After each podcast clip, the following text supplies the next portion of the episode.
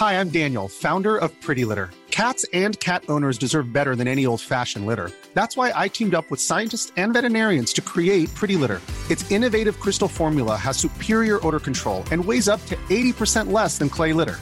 Pretty Litter even monitors health by changing colors to help detect early signs of potential illness. It's the world's smartest kitty litter. Go to prettylitter.com and use code ACAST for 20% off your first order and a free cat toy. Terms and conditions apply. See site for details. Hey, it's Ryan Reynolds, and I'm here with Keith, co star of my upcoming film, If, only in theaters, May 17th. Do you want to tell people the big news? All right, I'll do it. Sign up now and you'll get unlimited for $15 a month in six months of Paramount Plus Essential Plan on us. Mintmobile.com slash switch. Upfront payment of $45 equivalent to $15 per month. Unlimited over 40 gigabytes per month. Face lower speeds. Videos at 480p. Active Mint customers by 531.24 get six months of Paramount Plus Essential Plan. Auto renews after six months. Offer ends May 31st, 2024. Separate Paramount Plus registration required. Terms and conditions apply if rated PG. Many of us have those stubborn pounds that seem impossible to lose, no matter how good we eat or how hard we work out. My solution is PlushCare. PlushCare is a leading telehealth provider with doctors who are there for you day and night to partner with you in your weight loss journey. They can prescribe FDA-approved weight loss medications like Wagovi and Zepbound for those who qualify. Plus, they accept most insurance plans. To get started, visit plushcare.com slash weight loss. That's plushcare.com slash weight loss.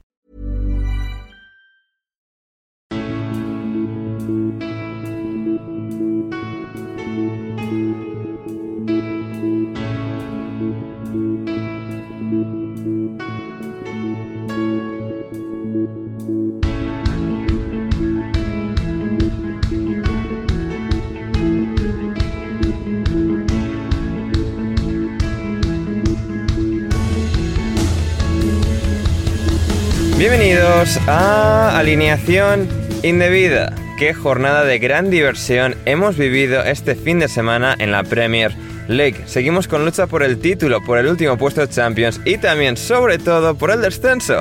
Aunque eso ahora implique al Leeds United, porque el Everton de Frank Lampard fue capaz de vencer a su ex equipo, al Chelsea, al entrenador que le reemplazó, a quienes no van a reemplazar son a Jurgen Klopp y a Pep Guardiola, ambos renovados o a punto de renovar hasta por lo menos 2025, cuando el Newcastle también será una superpotencia, aunque todavía hoy pierde 0-1 con el Liverpool, mientras que el Manchester City marcó 4 por su parte. Hablamos de todo eso, del despropósito que vio al Burnley ganar en Watford, ascensos, descensos y mucho más hoy en alineación indebida.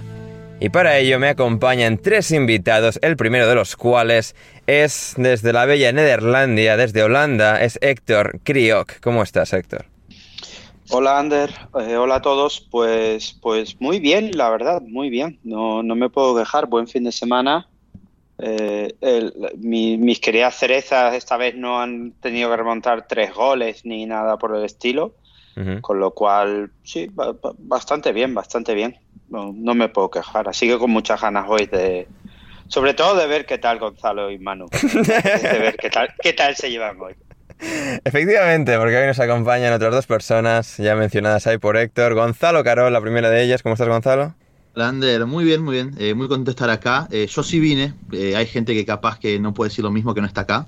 Eh, gente que se fue de fiesta y que canceló ahí a último momento. Pero bueno, eh, demuestra también el compromiso ¿no? que hay con el programa entre ciertas personas. Eh, por mi parte, siempre muy comprometido, pero Excepto cuando hay partidos randoms de al- balonmano en la otra en la provincia de al lado o en la otra, Bueno, la otra, la otra punta de la comarca o lo que sea que, que mide las cosas en Buenos Aires. Se, se interponen, se interponen dos compromisos también ahí muy importantes. eh, ahí soy capitán de equipo, entonces no, no puedo ausentarme, lamentablemente. En serio, ¿eh? Te reís, pero es en serio. No, no, no, Y- bien, bien. A ver, y- pero bueno, a ver, también te digo que José Alcoba creo que es capitán de su equipo de baloncesto de barrio en. Málaga y se ausenta a entrenamientos cada dos por tres. ¿eh? Bien, y lo que iba a decir es, igual de la persona que está ausente, lo puedo entender también que se haya ido de fiesta, todo.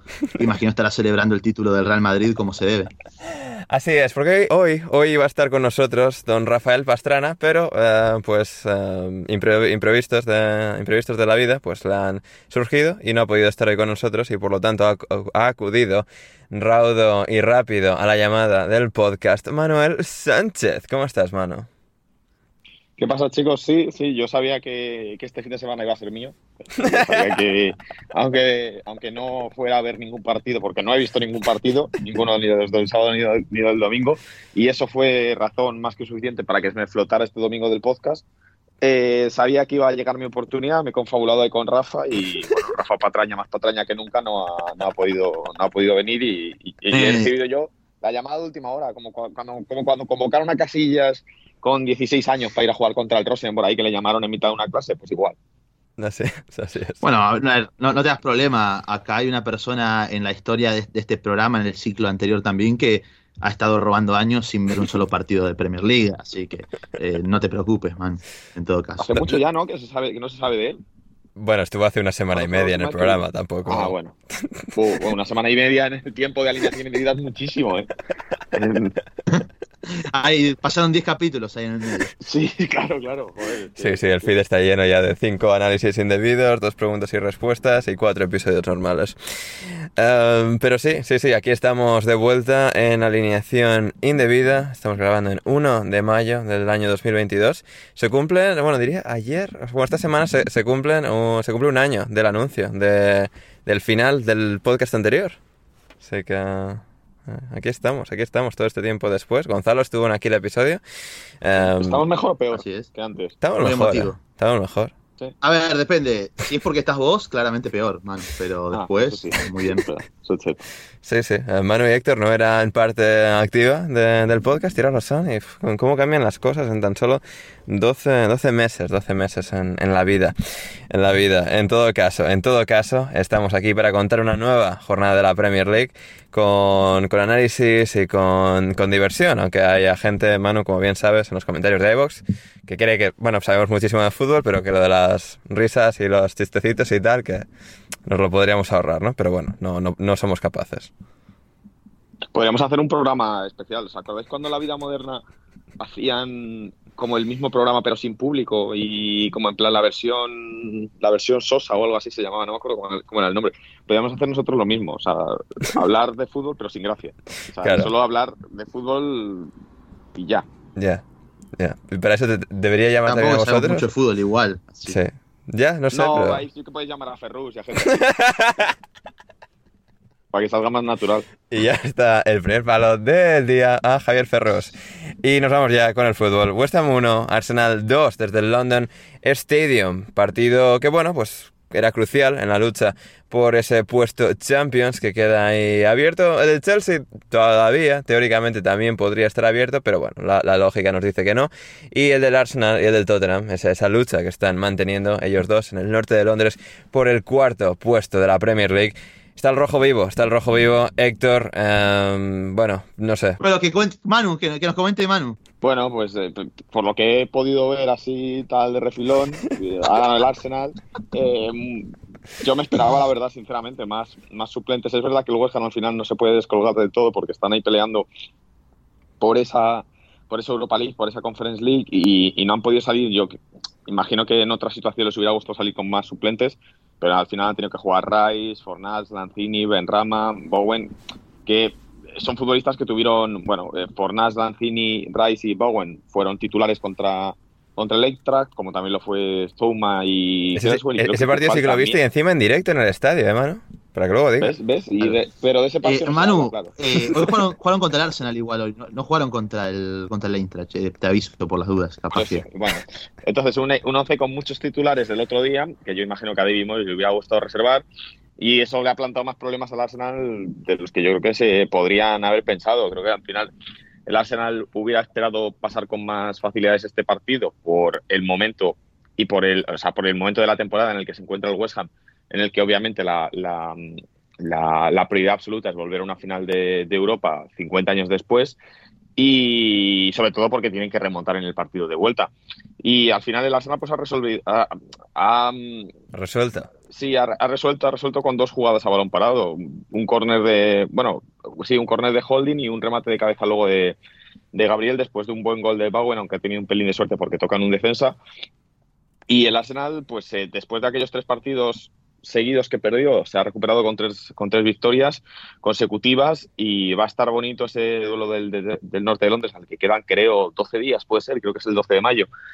porque parece que es donde se va a decidir ese, ese cuarto puesto si ninguno de los dos equipos la lía, la lía antes. No sé muy bien ahora mismo qué le queda al Arsenal, creo que le queda, sí, le queda al Leeds, el partido contra el Tottenham, Newcastle y Everton, que el Everton pues igual hasta llega ya hasta llega ya salvado, mientras que al Tottenham le queda Liverpool o descendido el Everton también, ¿eh? también podría ser.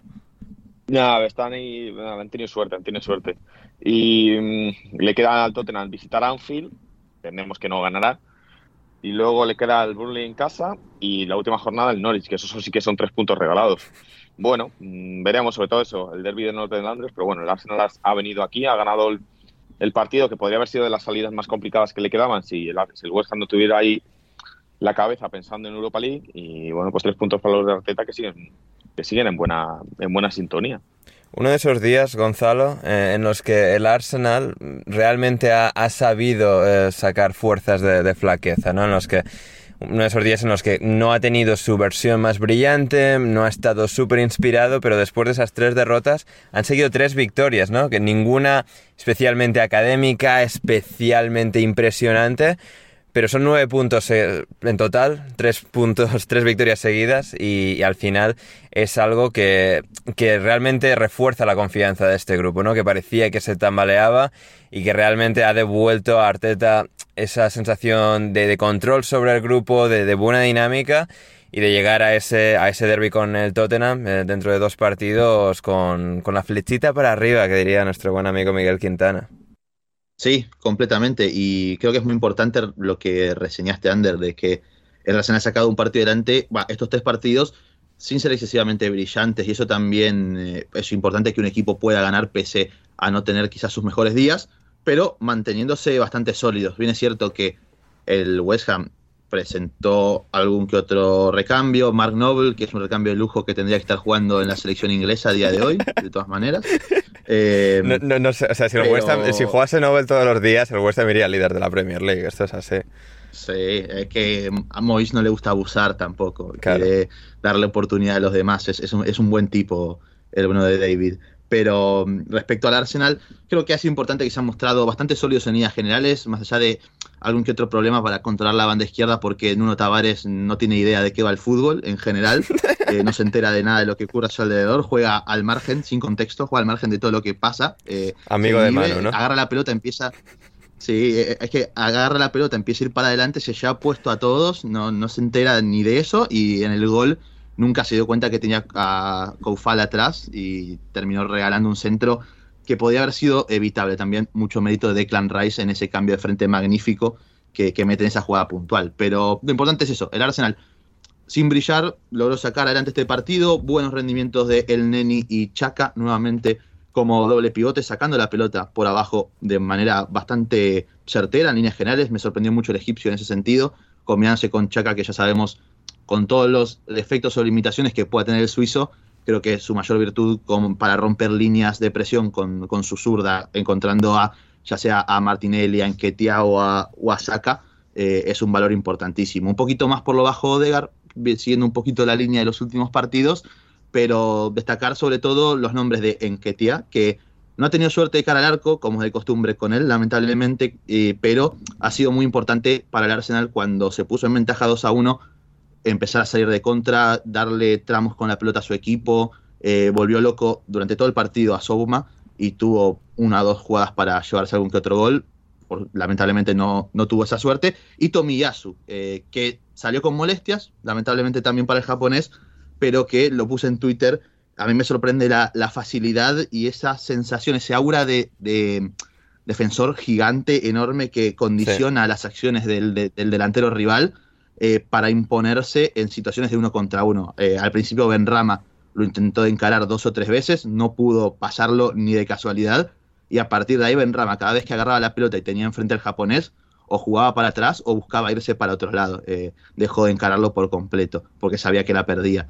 Pero bueno, lamentablemente el japonés salió con molestias nuevamente, esperemos por el bien del Arsenal de cara a este tramo final de temporada, recuperarlo cuanto antes. Hmm, completamente. Y el West Ham, por su parte, que, ha caído en esta ocasión, igual que hizo el jueves con, con mano en la grada ante el Eintracht de Frankfurt en el partido de ida de semifinales de la Europa League, ahora mismo es séptimo puesto de Conference League, que bueno, dado que una, una una competición de Copa ya la ha ganado el Liverpool y la otra lo va a ganar también el Liverpool o el Chelsea, pues los puestos europeos van a ser quinto, quinto sexto, séptimo, a no ser que Leicester y West Ham ganen sus respectivos torneos y luego va a ser un Cristo que ya explicaremos un día que no sería hoy. Pero en todo caso, Héctor, em, claro, el West Ham está en, un poco ante esas puertas de la gloria, ¿no? Si consigue remontar al Eintracht, si consigue ganar la Europa League y clasificar para la Champions League.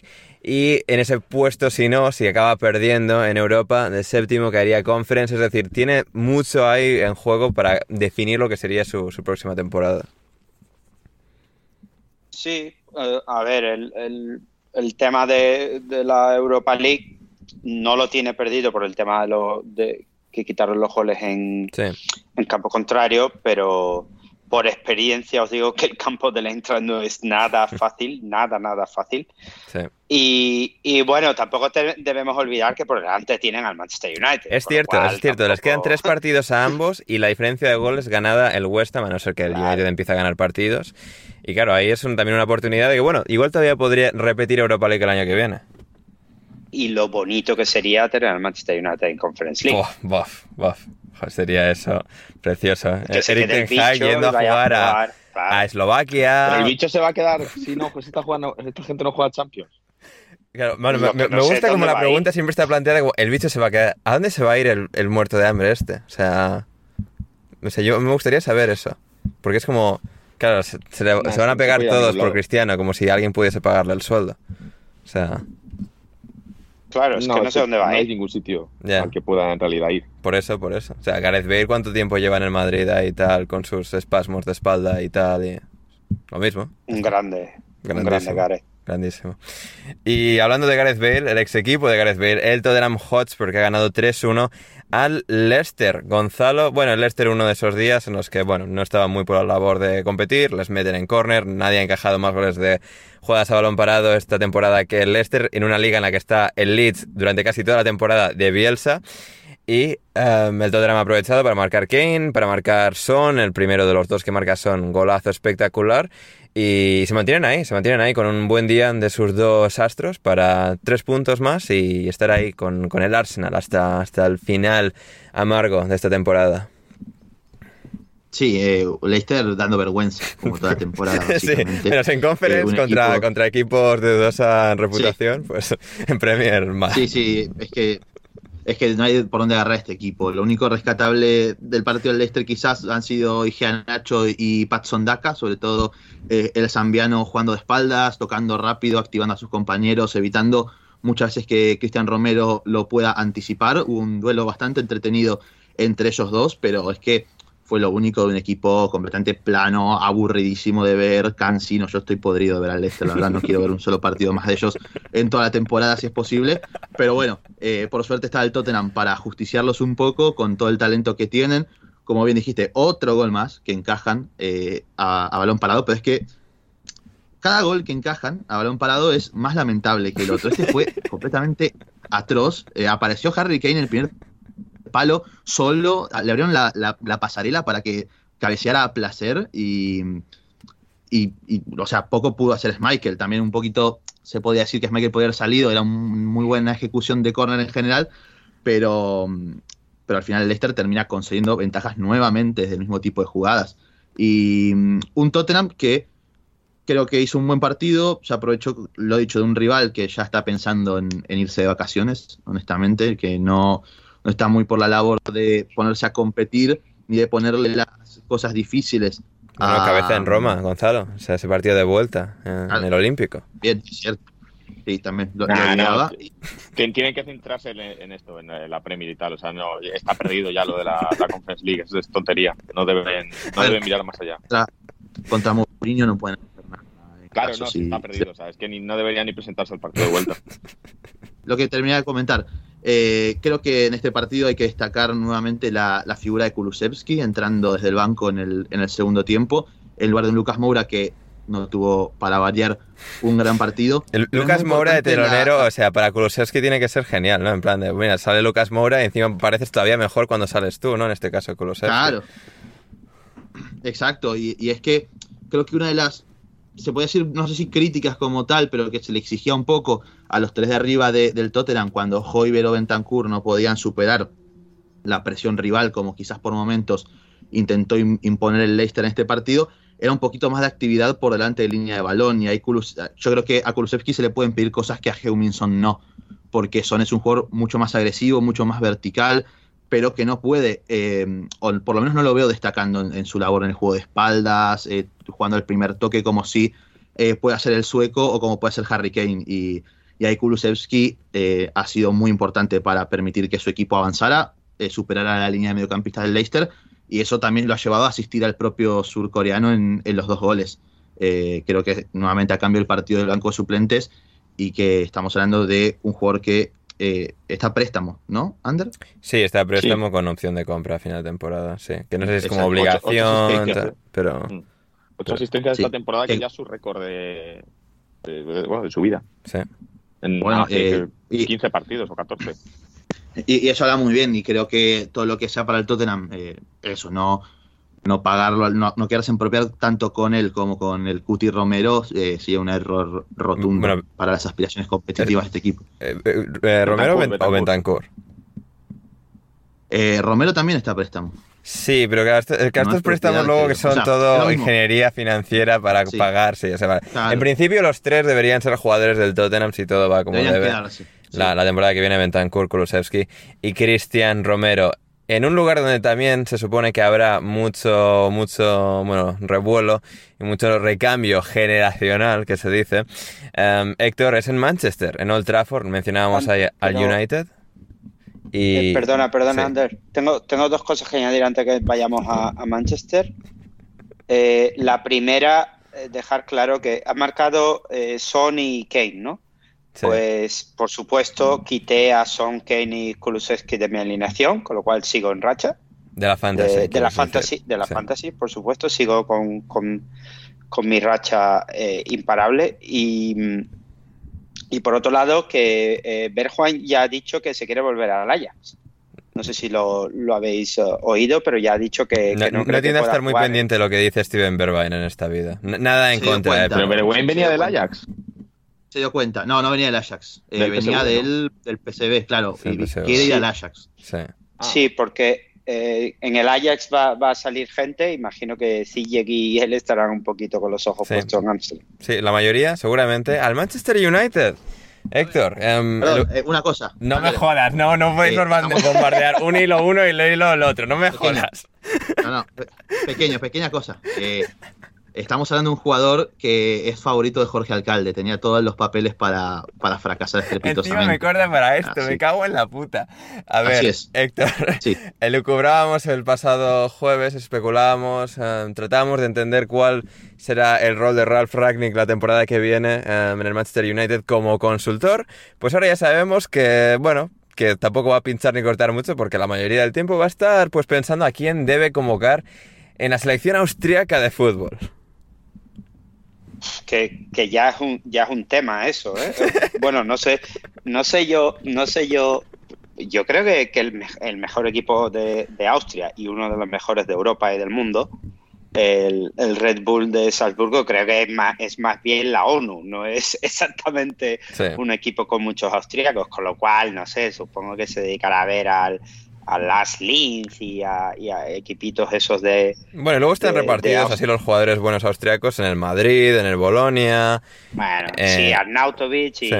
y, y, y Álava, y ya Sí. está. Y paramos de Bueno, contar, Savitzer también está por ahí en algún lado, en Múnich creo que es ahora, ¿no? ¿Dónde está? En el Bayern, sí. Sí, pues sí, sin jugar, sin jugar también otro. Sí. Pero sí, bueno, estará entretenido, estará entretenido. ¿no? Estaría Ahora divertido que, no que sé si- empezase el United a fichar austriacos, ¿eh? Solo para... o sea, Sería bonito. Muy sería bonito. la verdad. Pero, pero bueno, ahora no sé si hay ligas de naciones y estas cosas que juega todo el mundo y tal, con lo cual, bueno, nuestro amigo Ralph estará, estará entretenido. Y aquí en, en Nederlandia lo que se dice es que, que mm, se van a llevar a medio Ajax. Sí. Que si Anthony, que si... eh, ¿Quién era el otro? Eh, querían quitarle a Gravenberch al, al Bayern, que tiene medio acuerdo con ellos. No sé, aquí están todos los días hablando de esas cosas. Sí, también se está hablando de Frankie de Jong, de Van de Beek de vuelta. O sea. Bueno, bueno, bueno, es, esa me ha vuelto loco. Eh, McTominay, McTominay, ¿quién era el otro? Fred. McTominay y Fred, no, McTominay y otros cambiados por, por Frankie de Jong. Y leí el tweet de alguien de- diciendo que ni los equipos de la Premier quería cambiarle ningún jugador del United.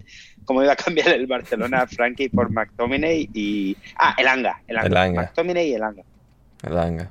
Increíble. Increíble, Entonces, absolutamente esos, que increíble. esos cambios que se dicen siempre luego nunca ocurren. No, no, ¿no? no. O sea, eh, Bueno, con el Bar- No, vamos con el- a dar a dos y no sé qué. Luego nunca, esas cosas nunca pasan, ¿no? No, pero nos Pero entretenemos, como el mano. Esto es entretenimiento veraniego.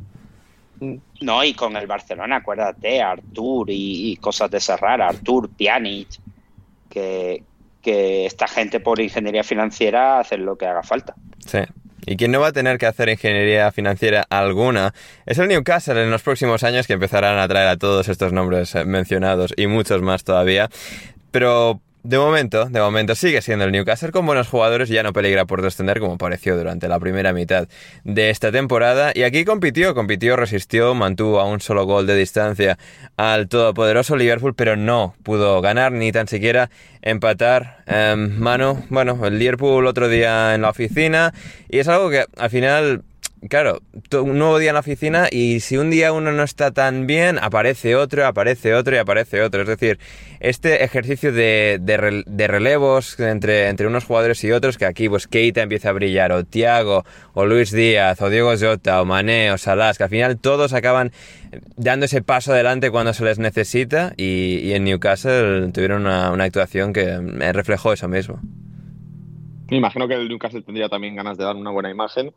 Y pues igual, eh, creo que es un poco el caso parecido a lo del, a lo del West Ham, que no se han podido relajar en esa pelea por la liga. Era una salida que pues, no era sencilla para, para el Liverpool, que bueno, pues estas salidas, por mucho que el Newcastle ya no tenga nada de juego, sí que se está hablando mucho y se le ha preguntado a Eddie Howe sobre la posibilidad de quedar entre los 10 primeros, etcétera. Bueno, pues como una especie de, de impulso moral para, para el equipo si, si acaban terminando entre los 10 primeros.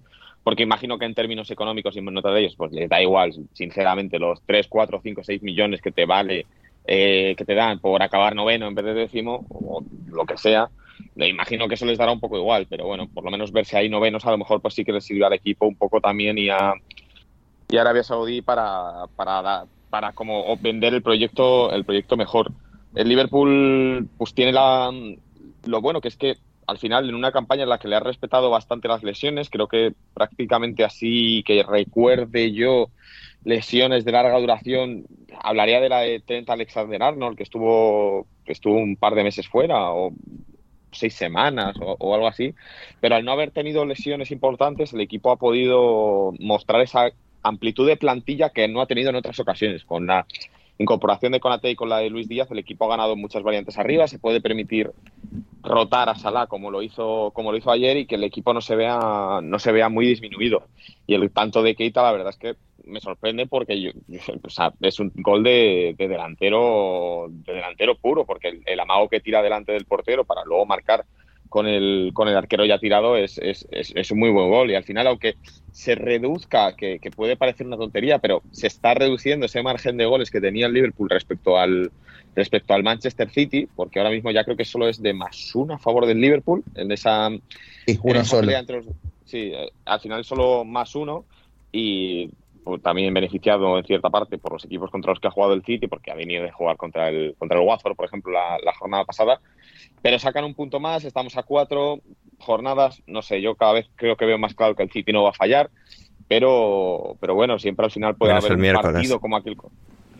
Bueno, menos el miércoles, sí, pero siempre puede haber un partido como aquel contra el Leicester que definió Vincent Company y que la liga caiga a favor del Liverpool. Está claro que si la historia juega a favor del Liverpool, al final el City acabará cayendo porque ese póker de títulos histórico del Liverpool está a tan solo pues cuatro, dos, seis, siete partidos de distancia ahora mismo, con las vueltas de la semi de, de Champions contra el Villarreal, que parece más o menos encaminado, esa final de la Copa de la FA Cup el 14 de mayo contra el Chelsea, en la que obviamente pues yo creo que el Liverpool va a ser muy muy favorito por el estado actual del Chelsea y estos cuatro partidos de Premier que tienen que ganarlos todos y esperar que el City pinche al menos una vez.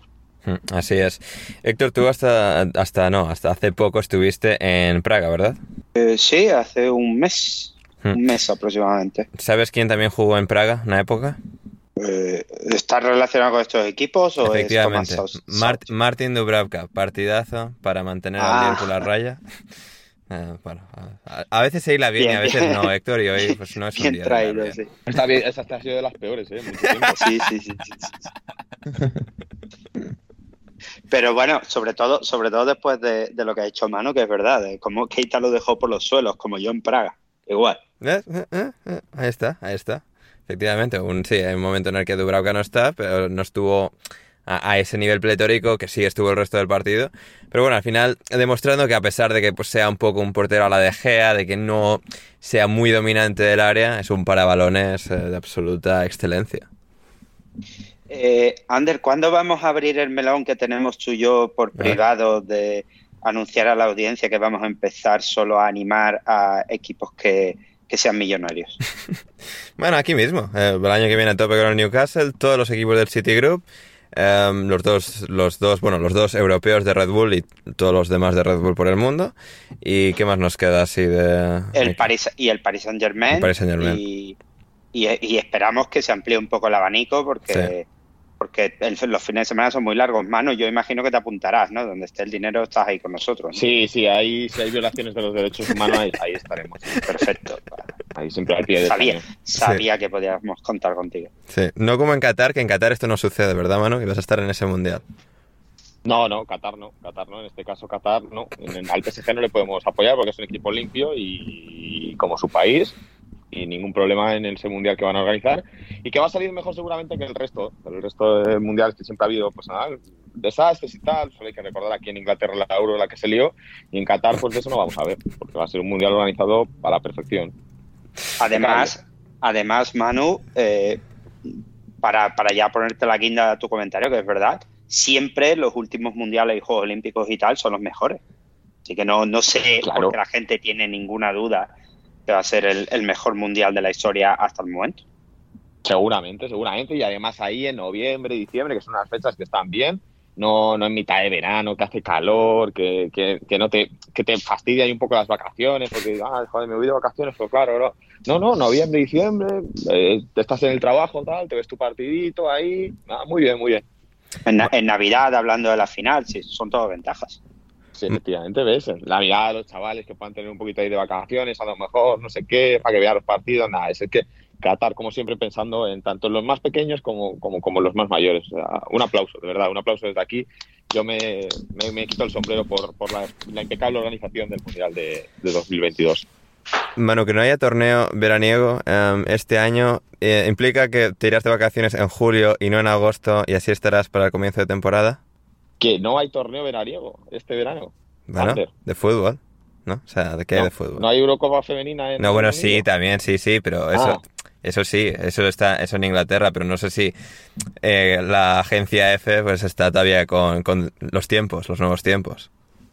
Estamos, estamos con los nuevos tiempos, Estamos así con que los eso implica que, que me iré de vacaciones más o menos para la primera jornada de la Premier. Puta mierda, puta mierda. Me voy a fumar el primer mes y medio de competición. Yo creo que se Otra me vez. va a pillar bien a mí. eh. Voy a llegar ya con el City con 10 puntos de ventaja sobre el segundo.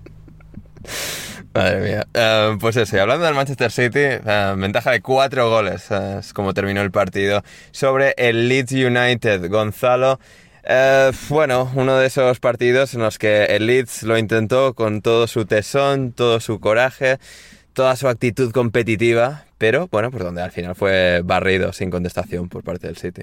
Eh, Pero este es un deporte de mierda y bueno, partidos como este pasa que el, Sí. el Leeds pierde y que tiene un arquero que tiene dos macetas en lugar de pies, que no se puede mover. Es- Y Lo de también... Mesler esta temporada. Sí, no, Mesler la temporada que ha tenido Sí. ha sido catastrófica. Me- A ver, no me Eh, hizo en- En gracia... Newcastle, Sí, a en ver. Newcastle hubo un momento que alguno también tenía miedo de acabar con un par de macetas en los pies, ¿eh?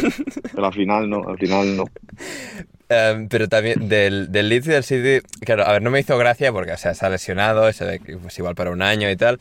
O sea, la entrada de Stuart Dallas, o sea, que va ahí un absoluto burro Gonzalo y se rompe su propia rodilla, es como... O sea, es Con mucho, ¿no? Os reíais mucho de él, ¿no? No, Stuart Gonzalo Dallas no ser. particularmente, ¿no? No, ah, no, era Taylor Roberts, era Taylor Roberts. Sí, Taylor Roberts, eh, Gonzalo, sí, sí. Sí. No, Para, para mí hay dos momentos en este partido. Ese, o sea, que, que- que encapsulan muy bien el momento de absoluta catástrofe del Leeds y que vamos a ver si salvan el pellejo a final de temporada. O sea, es esa entrada de Dallas que es como si no tuviesen ya suficientes lesiones, va este a hacer una entrada a Jack Grealish y se rompe en la rodilla. Y luego, para el 0-4, el mal despeje de Pascal Stroik para que el, para que el puto Fernandinho marque el, el cuarto. O sea, es que, es que no se puede ir así por la vida, Gonzalo. No, sí, sí, es que ya cuando las cosas están destinadas a salir mal, salen incluso peor. Eh, porque encima Dallas creo que está haciendo un muy buen partido. eh, también, bueno, no tenía un gran trabajo, tenía que marcar al modelo de venido futbolista de Jack Grealish, que eso no supone ningún problema para ningún defensor. O sea, puede ir Manu Sánchez ahora y, y robarle una pelota sin ningún tipo de problema. Así que supongamos, Ahora ¿no? Pero mismo A bueno. lo mejor no, pero un día bueno sí, un día ahí, un lunes, sí, igual un lunes sí. Pero bueno, un Dallas y tan- tanto Firpo como Dallas están haciendo un muy buen trabajo evitando que Sterling y Grealish eh, entraran en juego. Eh, creo que el Leeds planteó un contexto eh, bastante complejo para el Manchester City, sobre todo el City, con bueno, un City bastante alternativo en líneas generales. No estaban ni De Bruyne ni, ni Bernardo, que al final son quienes te pueden mover los hilos en la mitad de la cancha y quienes mayor amenaza te producen en cualquier situación de juego. Notó mucho la ausencia de, ambos el City por momentos, ante un Leeds que aguantó en un bloque 5-4-1, por momentos eh, incluso defendiendo en área propia, pero por momentos también cuando la situación de partido se lo, se lo daba a, a favor, eh, se animaban a salir y presionar, y así incluso mantuvieron durante bastante tiempo al City contra su propio arco. Eh, creo que, insisto, jugando así, de acá a que termine la temporada, bien es cierto que el Leeds tiene partidos complicadísimos ante Arsenal y Chelsea, pero en teoría después cierra contra Brentford y el penúltimo partido no me acuerdo contra quién es. Son Ahora Brentford y. Brighton. Brighton, ahí está. Yo creo que esos partidos jugando así como jugó, es, obviamente es, es duro decirlo porque se- al final se terminan comiendo cuatro goles, pero estamos hablando del Manchester City, jugando como lo hizo durante los primeros 60 minutos, creo que, que puede sacar puntos en esos partidos, siempre y cuando las lesiones lo respeten a este equipo, evidentemente. Por otra parte, el City, nuevamente, al igual que el Liverpool, están ya en una situación en la que quizás no es tan importante ganar jugando bien o al mayor de los niveles, sino sumar los puntos que tienen que sumar para mantenerse en la pelea por el título. Y el City lo ha hecho a la perfección este partido, ha exprimido al máximo los problemas del Leeds en la última línea para defender a balón parado, porque tiene un arquero que hace un año se sacó las manos y no se las volvió a poner, y hasta se dieron el lujo de que Se llevó Bielsa con el Argentina. una pelota. Sí, sí, sí. Y, y pa- y- y para variar encima, o sea, hicieron el lujo de que hasta Ederson ataje una pelota, que eso ya es impresionante. Eh, así que nada, partido que el City termina poniéndose por delante muy temprano. Si bien lo dicho, el Leeds lo hizo sufrir por momentos, al final terminó siendo una victoria tranquila para los de Pep. Héctor lo mencionaba ahí, Manu, el- la lucha que van a tener City y Liverpool en estas últimas cuatro jornadas. Claro que si tenemos pleno y pleno, otra vez el City va a ganar por un punto la Premier League, como ya hizo en 2019 ante el propio Liverpool.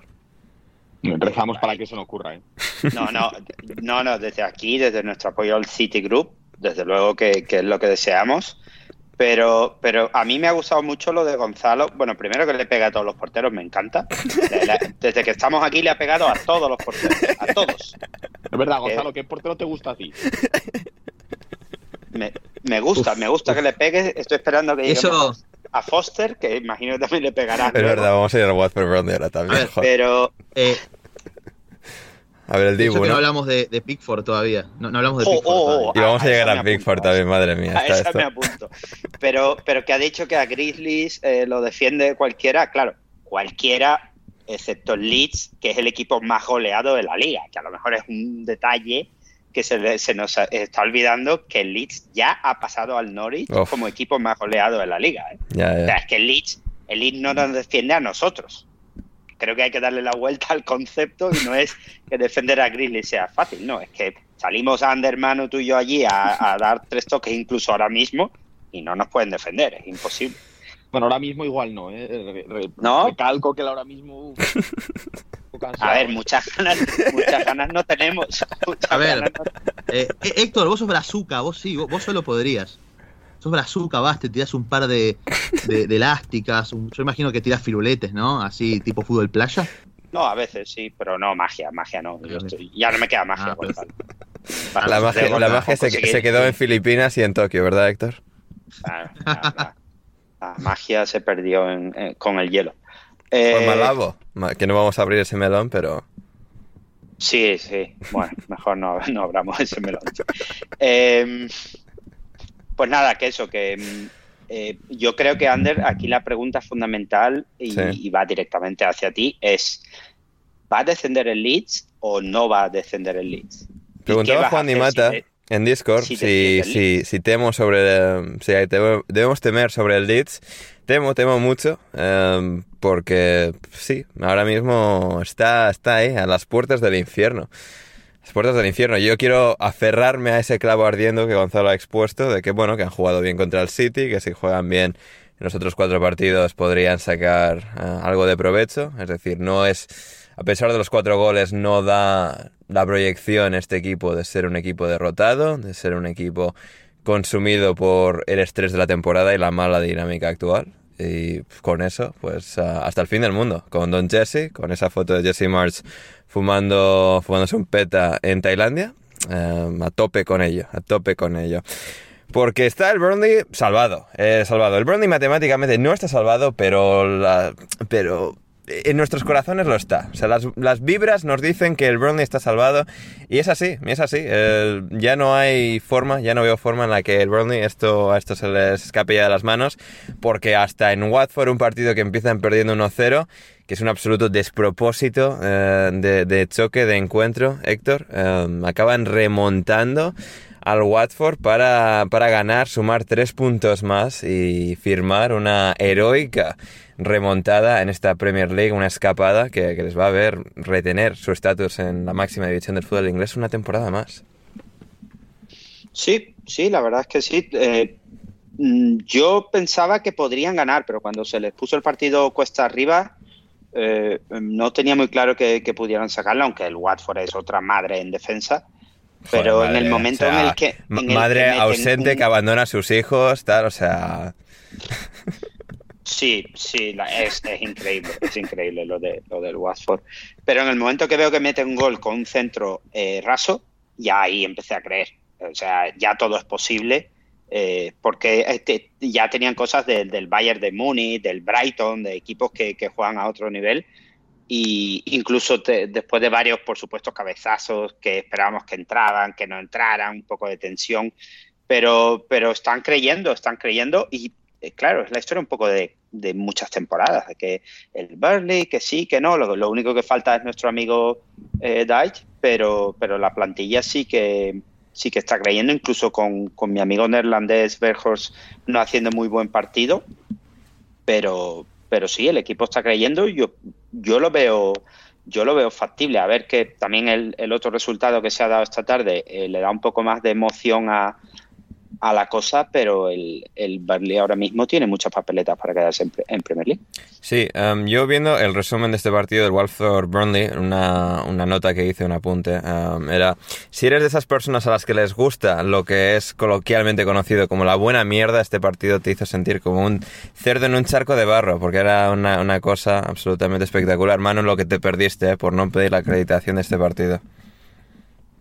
Una pena, una pena. ¿Esto cuándo ha sido hoy? No, ayer. Ayer, una pena, la verdad. Yo me lo hubiera pasado mucho mejor ayer, eh, bien, yéndome hasta Watford, una hora y veinte de casa seguramente, o más incluso, ¿eh? Ahora que me he mudado, igual ya son dos horas ir hasta el estadio del Watford. Una pena que, que- que el año que viene no vaya que no vaya a tener que ir, ¿eh? Está- no está extendido todavía, ¿no? O sea, está... No, la semana que viene. Está, está un punto, pero- está un punto por encima del Norwich, así que... Ya, bueno, pues, pues ya está. Pues una pena a nuestros amigos de Watford que sigan tomando decisiones sabias como las que hacen y bueno, pues veremos a ver quién es el entrenador para la temporada que viene. Sí. Pues yo creo que es un poco lo más interesante de, de- de esta gente, porque Roy obviamente ahora ya sí que ya se retirará, ¿no? Ya, Sí, no, ya, el finiquito sí. de esta gente y bueno, no sé si firmar igual. y mi- mira, o sea, mira que no, podría haber pero- protegido el legado y tal hasta cierto punto de, "Nah, me retiro con una muy buena nota en el Crystal Palace y nada, vuelve para arruinarlo todo. O sea, ¿por qué? O sea, Sí, ¿qué necesidad? bueno, Eh, Es una pena, pero bueno, eso de lo que te digo, se llevará un buen finiquito, un contrato ahí y tal, y bueno, pues ya está, pues Mm. un último robo, ¿no? efectivamente. Es que nosotros que hemos hablado aquí mucho de la, de la mujer de Roy Hodgson, seguramente más que en cualquier otro programa del, del mundo, eh, no sé cómo se llamará, pero bueno, eh, pues, pongamos que se llama Georgina. ¿Te imaginas que se llamara Georgina como la de, no, la de Chris? Por alguna. eh, bueno, eh, imagino que igual se lo vendió así, Roy. Le dijo, oye, mira, vamos a robar cuatro meses, esto es el dinero que nos vamos a llevar por estos cuatro meses, me van a flotar en cuanto acabe la temporada porque lo más normal es que hagamos el ridículo y descendamos Sí. y ya está. Y pillamos vacaciones en junio y fuera. Y yo creo que igual se lo vendía así. Nosotros que teníamos dudas sobre cómo cojones eh, le convenció a la mujer, pues probablemente este fue el camino. Pues igual sí, ¿eh? me gusta esa teoría de, de Manu. Y muy rápidamente, Gonzalo, una última pincelada de este partido. El pase a Brownhill, Brownhill marca el gol ganador, el Watford, pues esto, la defensa, Foster, es todo un desastre. Pero Matei Vidra, Matei Vidra era un jugador que con Dietz esta temporada en particular, después de un par de años en los que quizás no había sido el titular más regular del equipo, sí había tenido sus flashes, este año no los había tenido. Y sí en las últimas semanas, desde que ha llegado Mike Jackson, desde que el Burnley ha, recibido este nuevo aire y él siendo ese jugador de esa calidad diferencial que, que realmente le ha dado ese impulso a- al Burnley. Totalmente, y creo que es un milagro que este equipo siga compitiendo y tenga chance de salvarse, recurriendo a un banco de suplentes en el que tienen que ingresar Ashley Barnes y Dale Stephen. En Sí, y de titular a Aaron Lennon, ¿eh? 2022. O sea, Eh, y de titular Lennon. es que encima revisás el banco y el resto, el resto de jugadores que están en el banco son Manuel Sánchez, Héctor Crioc, eh, Rafael Patraña. eh, Bueno, ya les Eh, gustaría entonces- patraña.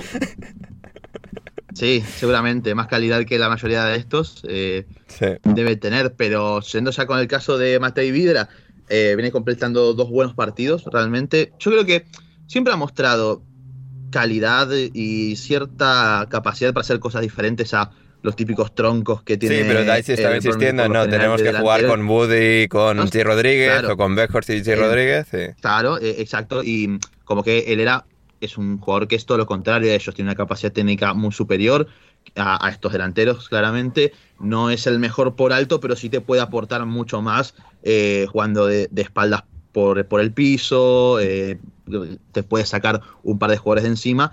Y eso le aporta muchísimo valor a- al planteo de, de Michael Jackson. Mucha gente se, se le llamó la atención que, que el sacrificado en este partido fuese el neerlandés Wegors, que fue un fantasma el tiempo que permaneció en cancha, ingresó Ashley Van Porrels y, y se quedó Matei Vidra y al final creo que fue una decisión acertada, terminó siendo completamente determinante en el partido y bueno, un Burnley, lo he dicho, está más vivo que nunca y que se ha aprovechado de que el, Cycling Chicane se podría empezar a dedicar a tiempo completo al canal de YouTube y dejar de atajar un poco por el bien del equipo. Sí, Ben Foster que tiene un canal de YouTube y que el año que viene ya por el bien del Watford y de su propia carrera y de su propio legado ya quizás debería ser ya su nueva ocupación a tiempo Ah, y, completo. es que, y es que el suplente también es Daniel Bachmann. Daniel lo no, el Watford tampoco- necesita uno o dos porteros con urgencia. Sí, sí, sí. Y, Mira, y preguntaba Héctor, un arquero que me gusta, bueno, en, en el Burnley está Nick Pope, así que ahí tenés uno. Uno. Uno de 40 en la Premier, ¿no? Entre los titulares y los suplentes. Y quien sí tuvo una grandísima actuación bajo palos en esta ocasión, ese partido que seguramente muchos estabais esperando que fuese analizado en este programa. Everton 1, Chelsea 0. Héctor. El Everton de Frank Lampard, que de perder este partido, pues bueno, el Leeds podría haber tenido una calma de 5 puntos de, de ventaja. Ahora mismo es solo de 2 y sabiendo que el empate ahora mismo al Leeds le arruina contra cualquier equipo de la Premier, seguramente incluido el Norwich, aunque haya metido algún gol más. Em, bueno, al final, ese día que el Everton tanto necesitaba, ¿no? Con Goodison Park animando desde el minuto 1, luego se vinieron un poco abajo, pero luego llegó el gol de tu compatriota Richarlison, que, que va a mantener a este Everton vivo hasta el final. El, el Palomo, el señor Palomo. Eh, el mote de Richarlison en, en Brasil es Palomo. Eh, Yo me lo Yo- guiso y yo me lo como. Sí, supongo que será un poco por, ese intento de pecho hacia afuera que, tiene siempre, pero em, yo cuando vi, la, vi fotos de, la llegada del equipo, todo azul y bengalas y tal, claro, uno siempre lleva a pensar, joder, la que se van a pegar estos hoy 0-3 y todos a casa llorando, pero que va, al final no, porque entre, entre Chelsea, Arsenal, Tottenham y United se dedican a trolearnos a unos niveles increíbles. Y, yo cuando estaba viendo el partido eh, solo me daba la impresión de que se pegaban y se encaraban y se, y se daban golpes por todos sitios. Y luego la realización pues ponía la cara de Lukaku, el comedor de bollos en el, en el banquillo pues con cara de triste. Pero, pero bueno, le da un poco de emoción al tema del descenso y, no he dejado de pensar desde que acabó el partido, ya luego cuando me fui a hacer mis cosas, que también sería muy bonito que el Chelsea quedara quinto, que todavía es posible, que tiene al Tottenham a cinco puntos y como tienen un poco la, pájara esta de la venta, de no la venta, de los que se van, Marcos Alonso que se quiere ir a, Barcelona y, todo el lío que tienen, eh, estaría bonito ya que, hubiera una destrucción completa con, una entrada en, Europa League. Lo sería, lo sería. Aunque por otro lado, más allá de Gonzalo, que me daría igual. O sea, siempre me pone triste ver triste a Tuchel o frustrado. O sea, me gusta que a le vaya bien en la vida. Es, algo, alguien que, con, quien empatizo mucho, no sé por qué. Em, pero más allá de eso, y vamos a volver al Chelsea con Gonzalo. Eh, Manu, claro, por un lado también este Everton, es decir, esta clase de partido en la que realmente han luchado, han competido muy bien, a mí me resultó refrescante porque así no tenemos que seguir teniendo el, la conversación tan cliché de que es, que estos jugadores no están preparados para luchar por un descenso, que es que no tienen ese carácter, que no sé qué tal, lo típico que se dice de todo equipo bueno que acaba en estas movidas. Y aquí, pues el Everton creo que sí que demostró por lo menos que aunque les falte calidad y tengan 100.000 y un problemas en este equipo, sí están preparados para, competir. Sí, también queda demostrado un poco que esos rumores que hubo sobre echar a Lampard hace no tanto, ¿no? Tres jornadas quizás. Eh, sí. Sí, tres, cuatro jornadas cuando se hablaba de echar a Lampard, creo que eran, y creo que lo comentamos aquí, que eran un poco, no exagerados, porque obviamente los resultados no estaban acompañando, pero ya no hay margen de reacción, a quién te traes, a cómo cambias. Creo que si tu apuesta a 10 jornadas del final de la para intentar salvar al equipo lo tiene que ser hasta el final y cierto en cierto modo les está funcionando porque ahora mismo tienen en sus manos salir del descenso, que es algo que, bueno, pues la, la jornada pasada parecía un poquito más complicado y ahora se, se aclara precisamente, y esto es lo extraño, en dos partidos que, que a principio de temporada, o si te hubieran dicho, oye, al final el Everton, las últimas cinco jornadas, se va a estar jugando bajar y tiene dos partidos contra Manchester United y Chelsea. Pues esos son los partidos que hubieras dicho que, el, Everton hubiera perdido.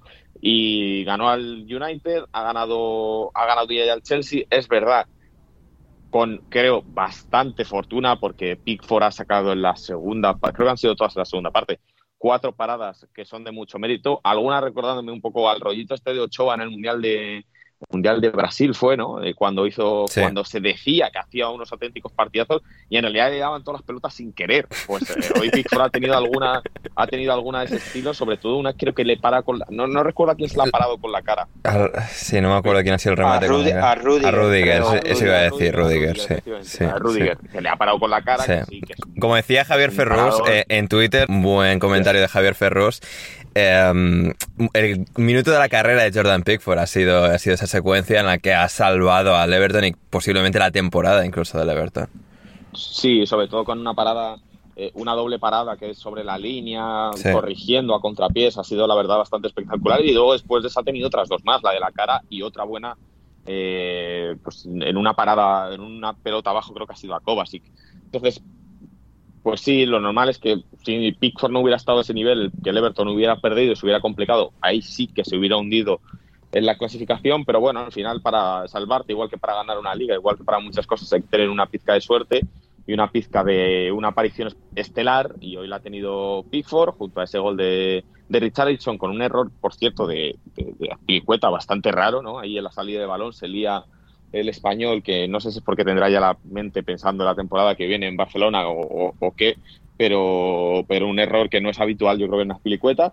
y lo ha hecho bien el, el Everton para marcar ese gol y para, bueno, pues eh, las imágenes de Lampard al final del partido ahí arengando a su afición un poco para, para, pues, para intentar salir de ese, de ese pozo en el que están metidos. Al final son muchos años en primera división. Creo que serán el equipo ¿no? más longevo en primera división que no. Llevan ha bajado. 68 años seguidos en primera división ahora mismo. Mm, Sí, creo que son el. Ah, ya es hora, ya es hora.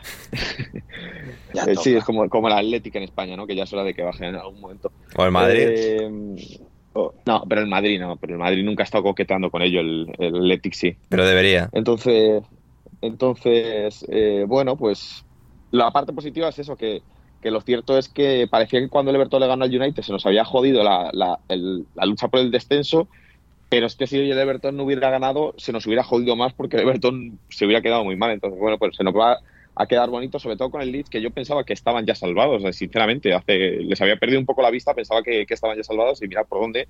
Al final igual son los que peor lo tienen, porque viendo su calendario tampoco es del todo sencillo. Lo hemos comentado antes, pero sí va a estar, va a estar ahí la, la lucha muy apretada entre estos, Héctor. Ander, antes de, de que pases a- a- al Chelsea con Gonzalo, eh, el calendario, el calendario de, del Everton, to- dos cositas rápidas. El calendario del Everton tiene que jugar con los que están en la playa, con Leicester y Palace, Sí. con lo cual, eh, bueno, el Bueno, ya veremos, todavía, eh, o sea, porque- ya veremos hasta que... Zaha, Zaha está con ganas de hacer cosas, pero el Hay Leicester que ganar, está hay que ganar esos partidos igual. No, hay, hay- hay que, a ver, hay que ganarlos, pero, pero el cliché este tan manido ya de que están en la playa y tal, que el Everton es puta mierda, ¿eh? no nos olvidemos. No, no, Sí, eh, sí, eso te iba a decir, eso te iba a decir, que hoy han metido porque Aspilicueta, es que el gol, el gol es Aspilicueta hace el tonto, porque no sé exactamente qué está pensando, eh, Richarlison mete el gol y Aspilicueta da un grito a sus compañeros, que es algo que no he entendido. No le han Da dado líneas de pases. Y, y luego Richarlison, que, que, te- que pensar no, no es lo suyo, y coge una bengala y la tira al, al público, tío. Que yo cuando lo he visto digo, pero este señor, este señor, ¿qué está haciendo? O sea, coger la bengala y moverla y De hecho, lo están pues, investigando. no, Sí. No, normal, no podía señor. apartarla con cuidado, no. O sea, Claro, no, que se hubiera puesto de rodillas a cantar con la bengala o yo qué sé, pero tirarla al público, tío, es que... Hombre, le sancionarán seguro, ¿eh? Y es la- es la- es la porque cacatúa. En este país, La cacatúa este país estas cosas. con nada. Hace no, estas es que el otro día, el otro día eh, Harvey Elliott, eh, cuando le, cuando estuvieron celebrando el Liverpool el- la copa esta que ganaron, eh, le dieron una bengala y saltó y no sé qué y se montó una tremenda. Pero es que este tío la ha tirado a la grada, tío. Que no, no, no lo entiendo. No, este, no comprendo cómo en el cerebro de alguien que no sea eh, no sé, hincha al Marsella o algo así, eh, puede pensar en tirar una bengala a la grada, tío. No, no ¿Pero la tira a la parte visitante o a la suya? Pues, a lo mejor hasta la suya. Diría que era la Tampoco, suya, porque la Era bengala, la suya. la bengala era azul. Era azul. Si le han tirado una bengala azul de, desde el lado del Chelsea, no sé, no entiendo, no entiendo nada. Em, Gonzalo, a ver, bueno, lo que nos hayamos podido dejar con el Chelsea, o sea, tampoco sin entrar aquí en un monólogo de cinco minutos sobre los problemas del Chelsea en este partido, pero bueno, un Chelsea que en ese reencuentro con Lampard y Lampard con el entrenador que le sustituyó, Thomas Tuchel, pues ah, no ha estado totalmente a la altura y Frank ha tenido esa, esa pizca extra de de suerte y de saber hacer para llevarse el triunfo. A ver, yo creo que el Chelsea está en una fase de la temporada en la que está fuera de cualquier tipo de. o se vio por un momento fuera de cualquier tipo de pelea, incluso por entrar a Champions ya se veían adentro, y eso tampoco ha ayudado a la dinámica del equipo. Y ahora se encuentra en una situación en la que, si bien yo creo que tiene que pasar una auténtica catástrofe para que el Chelsea no entre a Champions, no solamente por el calendario, sino porque Arsenal y Tottenham tienen que jugar entre sí. eh, evidentemente la mejor versión de, tanto del equipo a nivel sistema como de los propios futbolistas no se está viendo. Creo que los únicos que realmente se salvan son Rhys y James, que ha estado un poquito más apresurado de lo que se lo vio ante United, que hizo un verdadero partidazo. Y después, bueno, eh, Mason Mount, que como siempre es el, al final termina siendo el más regular, junto a dos jugadores como Thiago Silva, que... Tus dos 37 favoritos, años, Gonzalo, admítelo, tus que- dos favoritos. Sí, pero además a lo que voy es, a lo que voy es, Thiago Silva tiene 37 años, no tiene nada que perder, eh, ni, ni- y ya ha ganado todo lo que tiene que ganar, eh, podría estar haciendo la plancha tranquilamente y termina siendo el mejor de la última línea. Sí. Y Loftus Cheek, que era un jugador que al principio de temporada era un descarte, termina siendo el mejor en la mitad de la cancha en relación a lo que ofrecieron Jorginho, Alonso, más Havertz y Werner, que si bien venían. El tiempo te ha dado la razón con semanas- los Tuchel, ¿eh, Gonzalo? Ha habido que esperar Sí, sí, mucho muy- muy a tiempo, ha tenido de- que pasar varias temporadas, pero al final se está cumpliendo esto. Sí.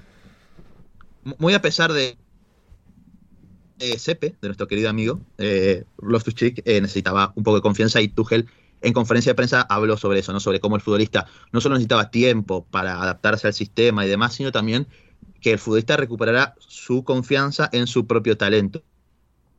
Y creo que es lo que estamos viendo. Hoy creo que ha sido el mejor del equipo, pero obviamente al final si tenés a Havertz y a Werner tan apagados como hoy, eh, es muy difícil que el Chelsea Sí, se Havertz igual este más que apagado, solo, cosa solo- solo tenía ojos para Jerry Mina y estar en esa dándose de hostias uno con el otro. También. También es cierto. Y una última cosa sobre el tema de descenso, porque está bien, evidentemente la actuación de Pickford fue muy buena y puede resultar a la postre en una eh, actuación que puede garantizar la salvación del Everton. Yo creo que de todas maneras tenemos que ser medidos con lo que podamos decir, porque creo que en estas situaciones de, de riesgo entre tres equipos que están eh, luchando por salvarse, sobre todo con tan pocas jornadas por delante, da la sensación de que si ganás un partido, quiere decir que ya los próximos lo vas a ganar cuando no olvidemos los problemas que tienen estos equipos. Sí, y lo mismo en el caso del. Leeds. Yo creo que la Sí, sensación con la, el la gente es se cree que una lucha por el descenso es como una lucha por el título en- la que lo normal es que ganen todos los equipos todos sus partidos. Claro, o, o en el caso del Leeds, o en el, o en el caso contrario del Leeds, como está tan abajo y perdió, da la sensación de que no va a volver a ganar de acá que termine la liga. Y lo dicho, al final de los partidos hay que jugarlos. El Everton tiene una última jornada que a saber si llega salvado o no, contra un Arsenal que capaz también se está jugando por entrar a Champions. Entonces, yo creo que nada está decidido todavía, ni se va a decidir hasta las dos últimas jornadas, me parece. Además, recor- recordemos que en el Leeds ya no está Bielsa, así que es verdad que pueden volver a ganar partidos. Obviando ese comentario, Bien. lo que sí está Sí, sí. decidido, lo que sí está decidido en esta Premier League es el descenso del Norwich, que se certificó en Villa Park contra el Aston Villa, derrota por 2 a 0, victoria por 2 a 0 del Aston Villa. Saltó la sorpresa. sobre, sobre el Norwich, saltó la sorpresa. Efectivamente, goles de Oli Watkins y de Danny Ings. En el Aston Villa también, de repente, viendo el resumen y eh, las alineaciones, de repente un jugador al que no conocía de nada, titular en el Aston Villa, Tim Iroeg, Iroeg Bunam. Tim Iroeg Bunam, mediocentro titular del Aston Villa. Eh, que está bien esto, ¿no? La, Premier League, la, la verdadera Superliga Europea, y de repente un equipo de media tabla como el Aston Villa te pone de titular a alguien del que no has oído hablar en tu vida, pero ahí estaba, ahí estaba el bueno de Tim Iroeg Bunam, y era- pues bien el Aston Villa, tuvieron un día para, para ganar, para meter un par de goles, y Manu, claro, el arco narrativo, el arco narrativo de, de este partido, de estos dos equipos, el divertido arco narrativo de Dean Smith, empezando esta decepcionante temporada del Aston Villa, para cerrarla en Villa Park, consumando el casi igualmente decepcionante descenso del Norwich. Mm. Bueno, pues ya confirmado, primer descenso de la, de la temporada, el Norwich de, de Dean Smith, que bueno, pues al final casi es un mérito, ¿no? Que hayan descendido con cuatro jornadas solo por delante, me parece que es casi para, para alabarlo, porque hubo momentos de la temporada en la que parecía que iban a descender en la jornada 27, entonces bueno, pues por lo menos el Norwich creo que lo tenía bastante asumido desde hace mucho, mucho tiemp- tiempo, o sea, no sé, igual no es exagerar decir que en la jornada 10 ya se veía que el Norwich iba a bajar. Llevamos hablando de cuándo. Bueno, que era una, una posibilidad temporada. muy real, se, se pueden decir. Sí. ¿no? Había incluso apuestas, ¿no? Alguien apostó algo aquí, si el Norwich se salvaba o no sé qué. Sí, no sé, Gonzalo nos Al- quiso vender la moto de Rasica y no sé qué al principio de temporada y, y Rafa y yo, como dos buenos cínicos, no, no se lo compramos en absoluto. te engañaron, ¿eh, Gonzalo? Te engañaron. Sí, sí, creo que eso es por hacerle caso a especialistas de Bundesliga, me parece. Y no hablo de Nahuel Miranda. No, no, queremos No mucho a de Nahuel Nahuel Miranda, Miranda pero hay otros especialistas de Daniel Bundesliga que, madre mía, cómo venden la moto, ¿eh? Vamos, vamos. Bueno, cada uno vende la moto que puede vender. A ver, pues unos la Premier y otros. Pues No, mano, pero es que tú, tú eres esa persona que cubre la Premier que no vende la moto de la Premier League en absoluto. Ah, no, no. Pero es una persona No, que cubre la, la Premier y no mira los partidos de la Premier, Manu, en todo caso. Por- por- Porque está sobrevaloradísimo. ver- Lo primero, sobre- está val- sobrevaloradísimo ver los partidos. Y lo segundo, que para verme, o sea, mira, me he puesto los resúmenes aquí en YouTube, ¿no? Que te vienen todos, te vienen todos juntos, está no sé qué. ¿Tú sabes la puta pereza mental ver aquí Aston Villa Norwich. Siguiente vídeo. Wolves 0, Brighton 3. Eh, Southampton 1, Palace 2. Watford 1, Burnley 2. Eh, sí. Mira, en total esto dura 3, 3, 3, bueno, 12 minutos. Solo pensar de verme los uno por... Es que qué pereza, tío. Muchísima pereza. Pues imagínate ya ver los partidos, todos los partidos. Pues, y mientras a Manu le, le da pereza, yo sí que he encontrado eh, bastante, eh, bastante interés en los dos partidos que nos quedan por resumir que son Wolverhampton, Brighton y Southampton, Crystal Palace, Gonzalo, porque ahora son cuatro de los equipos más divertidos de, esta Premier League, ¿no? Que más nos han hecho disfrutar, vibrar con, con la explotación al máximo de, de, sus limitados recursos en algunos casos. Y realmente han firmado cuatro buenas temporadas. Seguramente era el Southampton desinflándose un poco más de lo que sería ideal. Y el Wolverhampton también perdiendo un poco de fuelle para acercarse al, al West Ham y entrar en Europa. Pero bueno, aquí vimos a un, a un Wolverhampton que sí, esto en este caso quizás ya ha llegado un poco más apagado. El Brighton aprovechó para, para marcar tres goles y especialmente me hizo gracia eh, una, una secuencia de, del partido. Porque ahora viendo el resumen de este partido, eh, había, fue, algo muy, fue algo muy divertido ver los highlights del encuentro y ver a José Sá detener un penalti para justo en la siguiente secuencia, seis minutos después, ver a Willy Bolly cometer otro penalti que encima es absolutamente lamentable en su torpeza, ¿no? Pues, y al final el Brighton aprovecha para ganar 0-3. A ver, lamentable como él es como futbolista, que es una también, también, vergüenza pero... jugador. Recordemos también que cierto medio especializado en fútbol inglés, eh, un poquito más lo quería poner como defensor titular del Manchester United. Yo de esas sí. cosas no me olvido para pasar después. Eh, porque es horrible. La verdad siempre me pareció malísimo y creo que desde que ha vuelto a ser titular ha sido una catástrofe atrás de otra. Pero lo dicho, un encuentro, creo que el Brighton volvió a demostrar que a confirmar la buena dinámica que viene atravesando desde que venció consecutivamente a Tottenham y Arsenal y Ander. ¿Me permitís abrir, levantar una bandera de cara a la temporada que viene con el Brighton? Vamos. ¿Podemos hablar de Euro Brighton la temporada que viene? Ah, vamos, vamos. Llegó la hora. La temporada que viene estoy, es la ¿eh? Yo estoy, Uno, ¿eh? toma nota, toma nota. Yo 1 de mayo de 2022. Venga, vamos Tomen allá. nota, por favor, recuérdenlo para cuando desciendan. Pero el año que viene, eh, Euro Brighton de la mano del nuevo delantero Denis Undab. Yo lo veo, ¿eh? La Ojo, verdad. A ver, y con, y con mi toma, ¿no? Eh, ¿Sabes cuánto ha quedado el equipo de UNDAF hoy, eh, Gonzalo? ¿Cuánto? ¿Lo sabes? No, no, 0-0. no vi. 0-0. No, no. 0-0. Cero, En cero, Bélgica bueno. esto, ¿no? Pero es el, con- contra es el máximo. Contra Eh, pero, Lamberes. eh, eh, 0-0. Pero un, Undab es el máximo goleador como visitante en una temporada en la historia de la Liga Belga. Creo que Ojo al dato, ¿eh? Joder. Joder. eso, eso Ah, dice otro, otro, que-. Me cago en la leche. Te juro por Dios que dejo de, dejo de escuchar 15 segundos porque me pongo a mirar cualquier otra cosa y empezáis a decir no sé qué de la liga belga. Otro Rashika. Otro. Bueno, lo, lo dicho, creo que el Brighton, contrario a lo que quizás todos esperábamos o queríamos a nivel fichajes de este Sí. equipo, de que reforzasen la parte de arriba, ha logrado terminar de cerrar muy bien el resto de posiciones. Y creo que lo demuestran, bueno, el fichaje Cucurella, del que venimos hablando de principio de temporada, Buenísimo. incluso jugando como, como stopper izquierdo, permitiendo que juegue Trossard o Solimarch de carrileros titulares, eh, que le da muchísima variante al equipo, es un jugador muy bueno en todas, en cualquier posición en la que puede jugar, y también el del ecuatoriano Moisés Caicedo, que creo que es clave ese mediocampo entre Enwepu, Bisouma y Caicedo, son un, un hueso durísimo de roer para cualquier rival. Se han comido por completo a Dendón, que era Moutinho, y a Neves, que tuvo que salir lesionado. No, y esos son tres buenos Y tractores también, ¿eh? O sea que...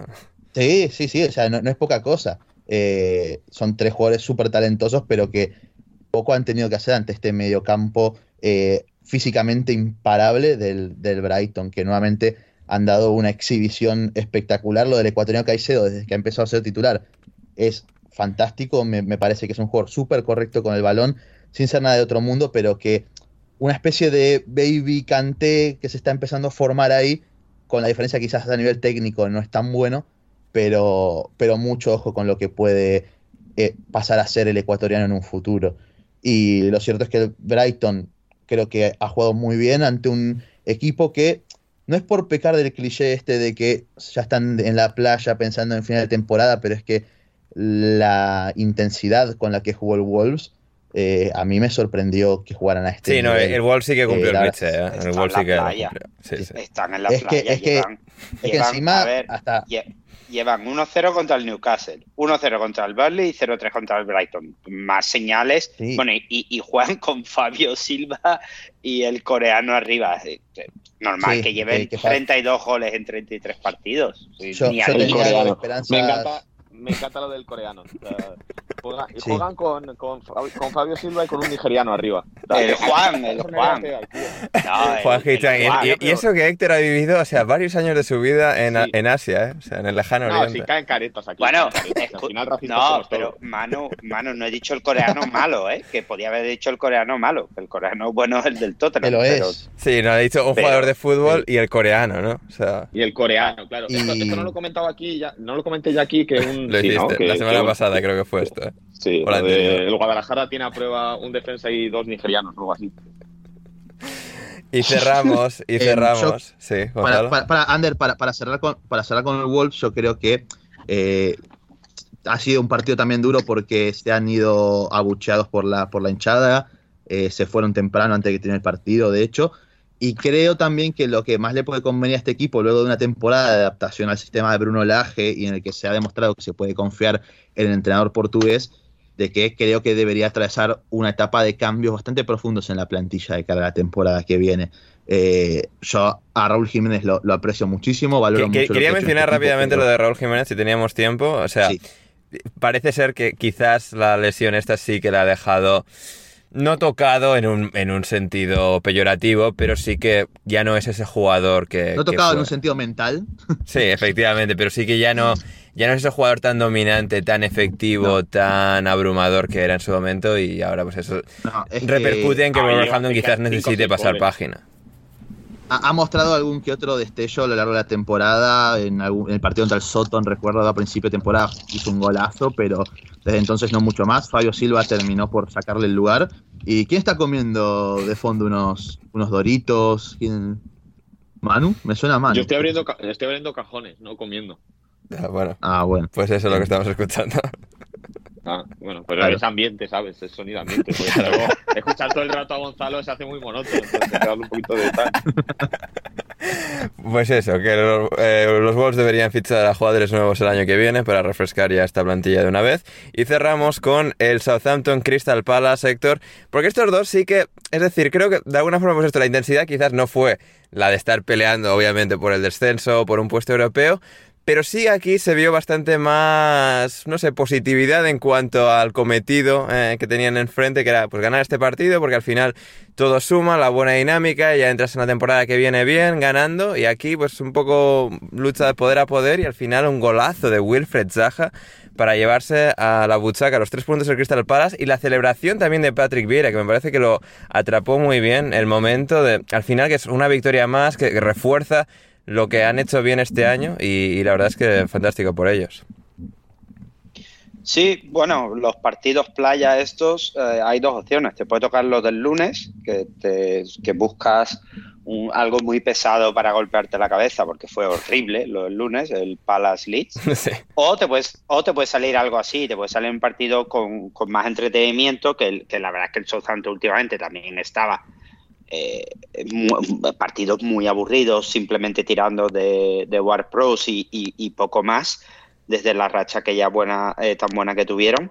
Pero sí, sí, siempre, siempre se le ve. Saja sí es el único que se le ve siempre que siempre tiene ganas. Sí. Eh, Está- siempre siempre está asqueado de marcar. todo, que quiere demostrar lo bueno que es Ah. y para adelante. Pero, pero luego no se lo puede sacar de allí, que es lo, lo curioso de todo, que en cuanto se le saca de allí se le olvida. Bueno, eh, se ha sacado una un vez en la vida, ¿no? También igual deberíamos perdonarle, pero... Bueno, cien- 100% de acierto. Eh, pero bueno, se agradece, se agradece que por lo menos fuera un, un partido un poco más entretenido dentro de estos, de los torneos de verano que vemos en, en el final de la Premier League. Y, y yo sí quiero decir, porque igual que, que rajé en su momento de, de mi hermano, el bendecido en Ketia, y estuvo ahí, yo era de los que no creía para nada en Patrick Vieira y, nada, y me, me- me ha callado la boca a niveles eh, máximos. O sea, le ha mantenido el equipo en todo, en todo momento eh, eh, bien colocado, ha conseguido además algo que no había conseguido en otros sitios, que es tener bastante estabilidad, que el equipo al fin y al cabo incluso tiene balance de, goles positivos, que es algo que hemos estado comentando durante la temporada que, les ha costado a muchísimos equipos. Y, nada, hay una buena estructura. Ahora a ver cómo, cómo se plantea la, temporada que viene. No voy a decir como Gonzalo que el Palace aspira a Europa, porque no lo creo, pero sí que están dando buenos pasos con, con Viera. Hmm. Así es, así es, efectivamente. Y con esto cerramos la primera parte del programa de hoy y vamos ahora con una pausa musical y volvemos con muchísimo más en alineación indebida.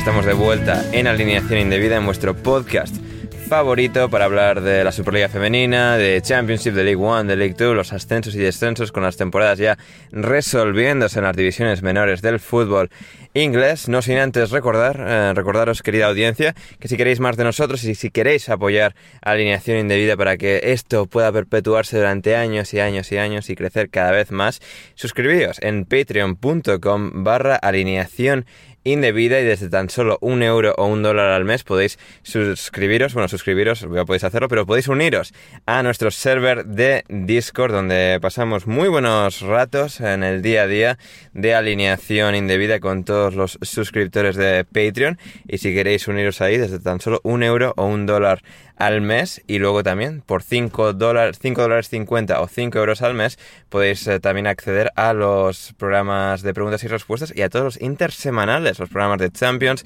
jueves, eh, miércoles que, sacamos con el análisis de Champions. Así que sí, si queréis apoyarnos y poder acceder a todo ese contenido maravilloso que está ahí en Patreon, no dudéis en suscribiros, como decía, en patreon.com barra alineación indebida, todos los links como siempre en la descripción. Y con esto, con esto mencionado, vamos, vamos con más cosillas, más cosillas que nos ha dado el fútbol inglés este fin de semana, la lucha por la liga femenina, la Superliga femenina que está que arde, que está que arde después de que el Arsenal, pues bueno, haya ardido al, al Aston Villa con 7 goles, os ha metido ahí, os ha puesto contra la brasa y 7-0 victoria del Arsenal por su parte, mientras que el Chelsea ha sufrido bastante más de manera muy sorprendente en campo del Birmingham City, del último equipo casi desahuciado, que ha sido un auténtico, un auténtico desastre en esta temporada del Birmingham City a nivel institucional. El equipo se ha dejado totalmente vendido al, equipo femenino, al grupo de jugadores femeninas. Y, aquí el Chelsea pues ha sufrido, pero ha sacado el triunfo adelante y son ya cuatro puntos los que saca el Arsenal. Sí es cierto, con un partido más disputado, son 21 partidos disputados por parte del, del Chelsea, mientras que el Arsenal todavía ha disputado 20 y está con 49 puntos a 4 del Chelsea y nos quedará una jornada final porque son 22 jornadas en una liga de 12 equipos y veremos si el Arsenal en los dos partidos que le quedan puede sumar los 6 y veremos en esa última si el Chelsea vence porque si el Chelsea vence será campeón pase lo que pase con el Arsenal. Tercero tenemos al Manchester United con 42 puntos y cuarto al Manchester City con 41. Estos dos, el United con un partido más disputado que el City, se están jugando esa última plaza europea de acceso a competición continental. Y quinto ahora mismo es el Tottenham, que ahora mismo, mientras estamos grabando este programa, está venciendo al Everton por un gol a dos. Está a punto de terminar el partido, así que parece que va a ganar. Y lo demás tenemos West Ham, sexto con 27, con 25 séptimo es el Brighton, octavo es el Reading con 20.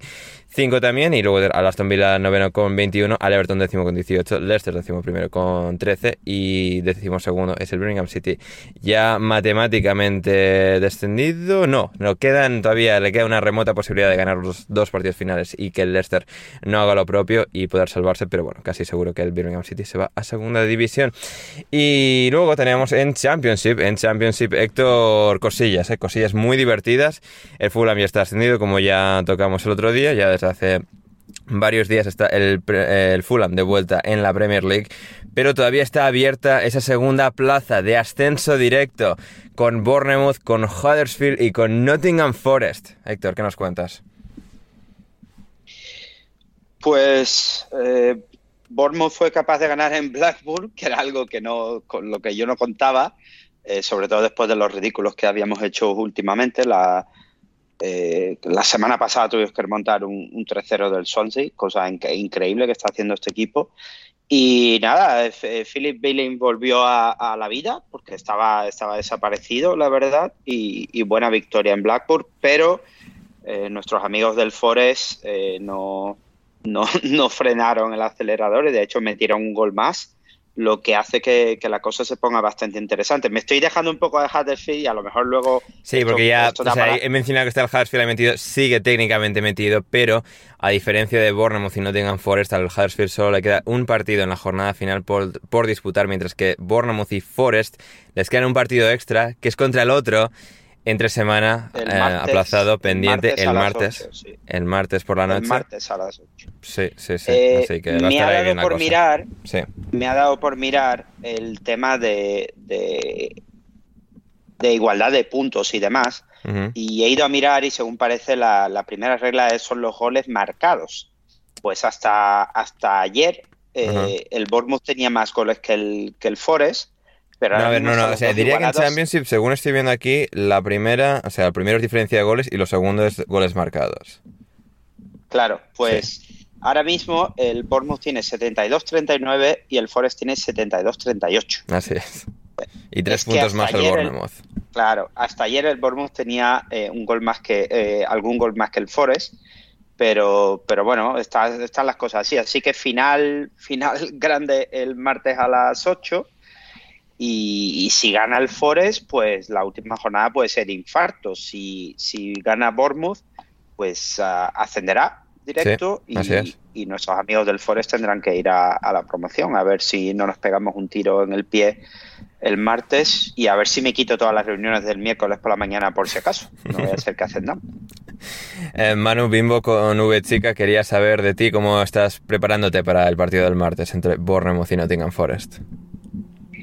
Bien, bien, hombre. Yo ya he explicado aquí lo que quiero que ocurra, que es no quiero que suba el, Not- el Nottingham Forest Sí. bajo ningún concepto, pero que si tiene que subir de alguna manera que suba directo y que no sea en la última jornada de playoff. Entonces, bueno, pues el martes está ahí esa duda, ¿no? De qué es mejor, que ganen, que pierdan y suba ya el Bournemouth.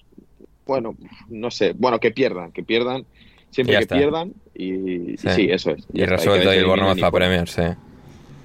Sí, sí. Sí, Es que van a subir, ¿no? O sea, el- Sí, sí, no, Sí, son tres puntos de diferencia, le queda, queda- y se- serían, iría a seis el Bournemouth, a falta de una jornada y ya estaría, ya estaría completado. Sí, no, no, o sea, hablo del Nottingham Forest. Digo que viendo los otros equipos del playoff, Luton, Huddersfield, Sheffield, hay posibilidades de que suba. Muchas. Todavía podría entrar, podría entrar en lugar del Sheffield United bien el Middlesbrough, que a falta de una jornada está a dos puntos del Sheffield United con casi idéntica diferencia de goles. Y el Millwall está a tres puntos, a tres puntos del Sheffield United, pero con la diferencia de goles un poco más complicada. Necesitaría que el Sheffield United pierda como por cuatro goles y ellos ganar por tres o viceversa. Y la verdad es que no, no tiene pinta, pero oye, eh, hayan, hayan aguantado hasta el final Millwall Middlesbrough. Veremos si podrían eh, dar la sorpresa y entrar en lugar del, del Sheffield United o incluso del Luton que está por encima. Eh, en el caso del Middlesbrough podría superarle por puntos, no el caso del Millwall que tendría que ser diferencia de goles y eso ya está bastante más perdido. Pero bueno, en todo caso, Héctor, ¿querías mencionar? Eh, no, digo que el Huddersfield es un poco Norwich, ¿eh? Así que tampoco descartes tú que el Huddersfield de repente le dé por, Confiemos, confiemos. por subir en, Sí. en la promoción. Así es, así es. Confiemos, confiemos. No sé si habéis visto en Twitter em, este fin de semana un vídeo de unos stewards em, tratando de hacer como una barrera humana para que no pase la invasión de campo, ¿no? Y por lo que sea, no estaba muy bien ejecutada esa barrera humana. No sé si alguno de vosotros lo ha visto. No he visto nada de Sí. fútbol este fin de semana. Sí, lo he visto, incluso lo he visto con música de humor, Bien. que me, me ha Sa- gustado mucho. ¿Sabes en qué campo era, porque- Héctor? ¿Sabes en qué campo era esto? Eh, no, no sé en qué campo era. Imagino que en League One, en alguno de League One, ¿no? Millwall. Después de ganar Ah, al. Peterborough, el propio Millwall, o sea, ha tenido invasión de campo, último partido de la temporada en casa, y yo pensaba, esto no puede ser Millwall, que no han subido ni nada, nada, la gente en Millwall invade el campo en la última jornada, que es como local, así que... Bueno, el Millwall, el Millwall eh, estará pendiente del martes, porque si gana el Bournemouth, creo que la última jornada juegan contra el Bournemouth. Con lo cual, eh, Bournemouth ha ascendido a jugar. No, claro, pero como, a- como explicaba ahí, es decir, tienen que marcar varios goles, que Middlesbrough se quite de en medio y que Sheffield United pierda por algún por bastantes goles también. Se tienen ahí una Bueno. diferencia de ahora mismo. Claro, que tam- el Millwall tiene más 9, Sí, mientras 14, que 9. el Sheffield United tiene más 14. Más 14, nada. Además, no nos apetece mucho a estos en, en Premier, ¿eh? Uf, es- Que el derby con el West Ham, el equipo más violento del mundo, ya estoy viendo los títulos, ¿eh? Ya estoy viendo esos títulos de- de- de- y esas y esas eh, miniaturas en vídeos de diversos canales de Sí, sí. YouTube. No, no, ni idea, no sé de qué me hablas, la verdad. No, no, no, sí, cosas que se me vienen a la mente. Eh, y pues eso, lo del descenso ya estaba resuelto en Championship de hace tiempo. Y en League One, eh, bueno, pues ha subido, eh, ya ha subido el Wigan, que ya estaba ascendido, y ha subido el Rotherham a falta de una jornada, ya está ascendido directo. Bueno, pues bien por el, bien por el Rotherham, el- que, que es el Norwich Fulham de segunda o tercera división. Exacto. Es una absoluta locura lo que hace esa gente. Ha quedado goleador eh, Will King, que viene de la cantera del Manchester United. Ah, mira. Sí, una cosa. eh, deberían sacar alguna especie de regla, ¿no? Para prohibir que estos equipos lamentables como el Rotterdam, como el Norwich, se pasen subiendo y bajando como el Fulham. Tipo, subís y bajaste tres veces seguidas, bueno, tres años sin poder ascender. Porque no puede ser tan lamentable, o sea, es, Sí, es o absurdo. aleatorio Y- completamente. Ah, el Norwich, ah, mira, pues te jodes, no subes esta temporada. Ah, ah, Claro, ya listo, Ah, jodete. Claro. Sí, eso es. Eh, así me, pa- me parece muy buena idea. Madre mía. O, o bajarlos a National League, ya Mm. que os gusta tanto ascender, ala, abajo. Y ya está. Claro, do- o dos, bajás, bajás, do- de- de- ascendiste y descendiste tres seguidas, a la cuarta son dos descensos directos, de una. Igual sería divertido. un toque muy bonito. Sí, que has bajado en, en año par. Ah, te jodes. Dos divisiones para abajo. Claro, De League One, pequeña La aclaración. puta mierda del Norwich. No queda una jornada, no. En League One ya la han completado Se este fin de semana. sí. Iban una jornada adelantados al resto. Wigan es de Championship, Rotherham es de Championship. Tercero ha quedado el MK Dons, primer equipo de playoff. Seguido por el Sheffield Wednesday, que ha cerrado bien la temporada. Es cuarto. Seguido por Sunderland, quinto. Y el Wycombe, sexto. Aquí, bueno, a muerte con el Sunderland. O con el MK Dons. El MK Dons. A ver, por un lado, pues bueno, o sea. Eh, me sigue en Twitter el portero, el entrenador de porteros del Sunderland, así que a tope con el Sunderland. A mí esto ya me gana. Y por lo tanto a tope con el Sunderland, pero si no el MK Dons para que rabien todos los de odio eterno al fútbol moderno y tal. Y, y eso. A ver, eh, eh, ¿está Will Grigg en algunos de estos o no? Porque este A ver, ha, el- pasado, ha este el- pasado por Rotherham, por MK Dons, por Sunderland y por Wigan. No sé dónde está ahora este chaval. Vamos a ver dónde está, porque eso es un factor determinante para... Ah, Sí. no, ha estado en el Rotherham. Ah, por eso han subido, entonces, Sí. con sus dos goles. Muy Con bien. sus dos goles. El Sheffield Wednesday también. Bueno, Sheffield Wednesday y Sunderland, campazos de la hostia, o sea, estadios enormes. Y a ver, pues bueno, van a, van a disputar la semifinal de playoff entre sí. Y luego el Wycombe, que ya lo tratamos el tema la temporada pasada. Y no, por favor, más Wycombe Wanderers. Eh, Eh, ah, exceptuando porque nos alegraríamos mucho por Duncan Alexander. Ya está. Sí, pero que desaparezca. Oye, Ma- que desaparezca, pero Manu. Suave. Manu, vas a ir, supongo que, que estás ya pidiendo acreditación para todos los partidos de Wembley, ¿no? Es que esto no hablamos que coincidía con la final de la Champions. No, pero es- a ver, No, a ver, a ver. Na- Championship es por la primera hora de la tarde el día de la Champions. Vale, mal. No, Mal, bien. Bueno, estoy. No, ¿Pero vas a París al final? Bien, ¿por qué? Eh, Estoy en París esos días, pero, pero no por la Champions. ¿Cómo que no por... Ah, por Roland Garros. Ah, por Roland Garros. ¡Hostia! Sí, Hostia, qué pero girito, ¿eh? estaré- estaré- Es más, es que si no me acreditan para la final de la Champions, no voy a ver la final de la Champions, porque creo que tengo el, el tren de vuelta a la misma hora que la final. Hostia. Uy, Ojo, ¿eh? Así que Mano, ¿no nos habías informado de, de estos, de estos acontecimientos, de estas evoluciones? Es que no sabemos qué va a Ay. pasar. Es que a lo mejor si pasan los dos ingleses, bueno, no creo, ¿no? Pues al final tampoco tendría mucho sentido que, No va a pasar, que el que cubre fútbol, que, que el que cubre fútbol inglés vaya. No, no, es que eso no tendría ningún sentido. que, mm, que sí, es que no sé, no sé todavía, no sé todavía qué pasará. Seguro que iré a Roland Garros ese fin de semana, pero luego ya. Bueno, pero luego eh, pero la, entonces- la fi- la típica final del League 2 es el lunes, de Bank Holiday y tal. O sea, eso podría ser sin ningún problema. Pero no se Ah. juega una Argentina-Italia en Wembley.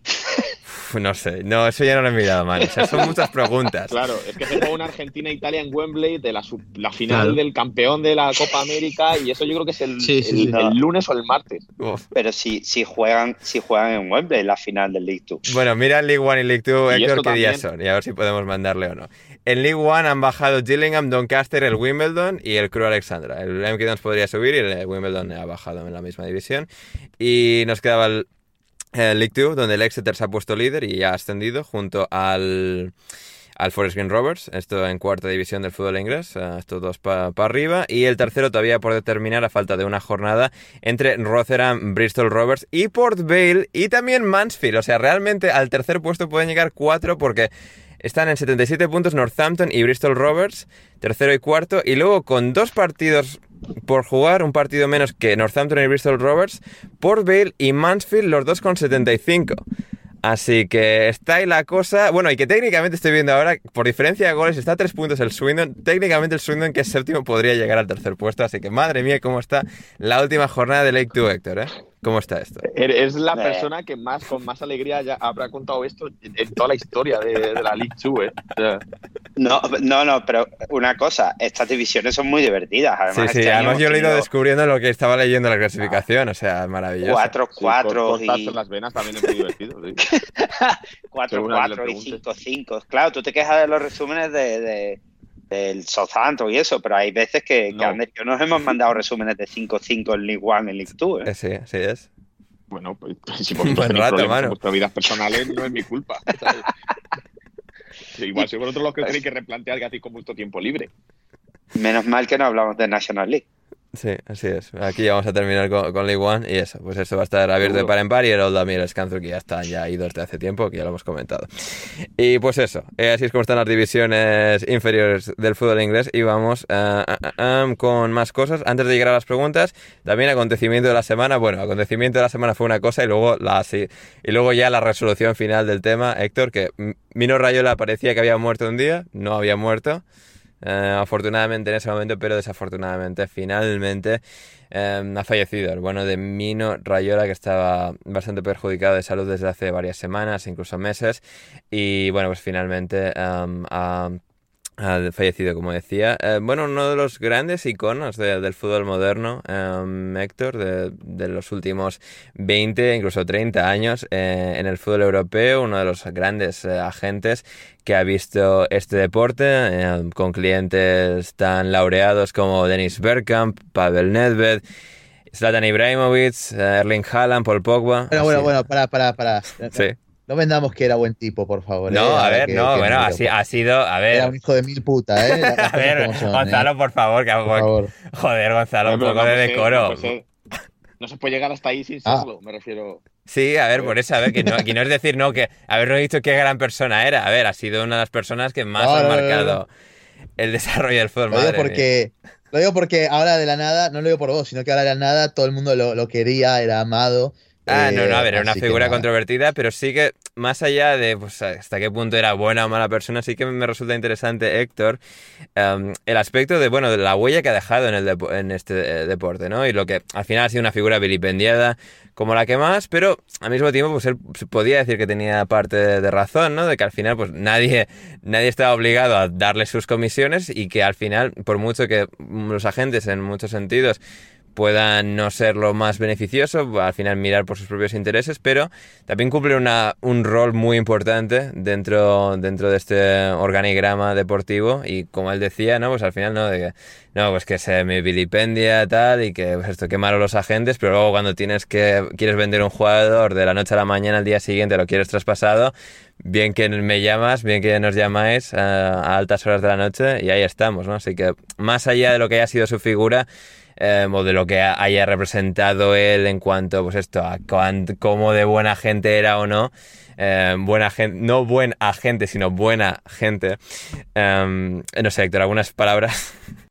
A ver yo yo, yo creo que, la figura de la gente es, fundamental en, la profesionalización y, el giro que, dio el fútbol porque eh, Además, me voy a ir aquí un poco de hijo de puta, pero tenéis que pensar que mucha de esta gente que llega a futbolista profesional eh, no están bien asesorados, no, claro, tienen, tienen, para ser futbolista. No, pero, pero, el padre es la gente, Héctor, eso, eso está bien, está todo en familia. Que no, que no, eh, familia, familia. Si el padre Rodrigo, si el padre Rodrigo es más joven que yo, venga, Freire Farro. Eh, aquí, aquí la cuestión es la siguiente: son, son hijos de puta, depende de de cómo se, sea la narrativa. Es cierto que los clubes eh, tienen mucho poder y, al fin y al cabo la figura de la gente es importante de cara a que el futbolista pueda evolucionar, porque claro, todo esto que vemos de eh, uno se mueve allí, otro se mueve allá, esto es, gracias a los agentes o a las empresas de las agencias de deportistas.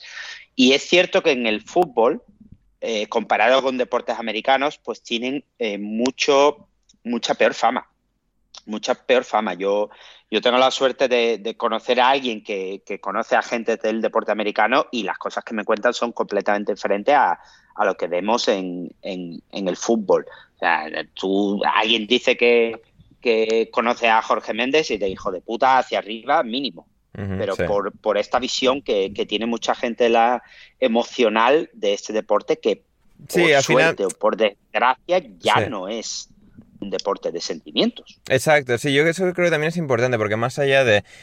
Eh, medidas que hayan podido tomar los diferentes agentes o decisiones que hayan tomado en las diferentes operaciones de traspasos o las comisiones o todo esto, al final creo que es una pregunta más, em, más filosófica o más existencial de, pues esto, qué rol puede jugar un agente, ¿no? Y hay mucha la perspectiva en fútbol de que la gente no importa, de que están ahí solo para, llevarse su comisión, pero es que al final sí que ejercen un, un rol muy importante en, la, en, en cómo funciona el deporte, como bien ha explicado ahí Héctor, y creo que al final es que no verles simplemente nada como parásitos que están ahí para llevarse su propia comisión es una es una visión un tanto infantil de, la realidad y de cómo funciona el mundo, ¿no? Que puedes tener mejor o peor opinión, pero creo que ciertas em, opiniones estructurales o ciertas, al final, opiniones de, de, base de que al final, pues, los hechos están ahí y, al final juegan un papel muy importante y luego además todos los futbolistas les valoran una enormidad, ¿no? Puedes decir, nada, es que se ha llevado el dinero del club y no sé qué en esta comisión, ya, y que, pues, que, avariciosos, ¿no? Bueno, ya no como los clubes, ¿no? O sea,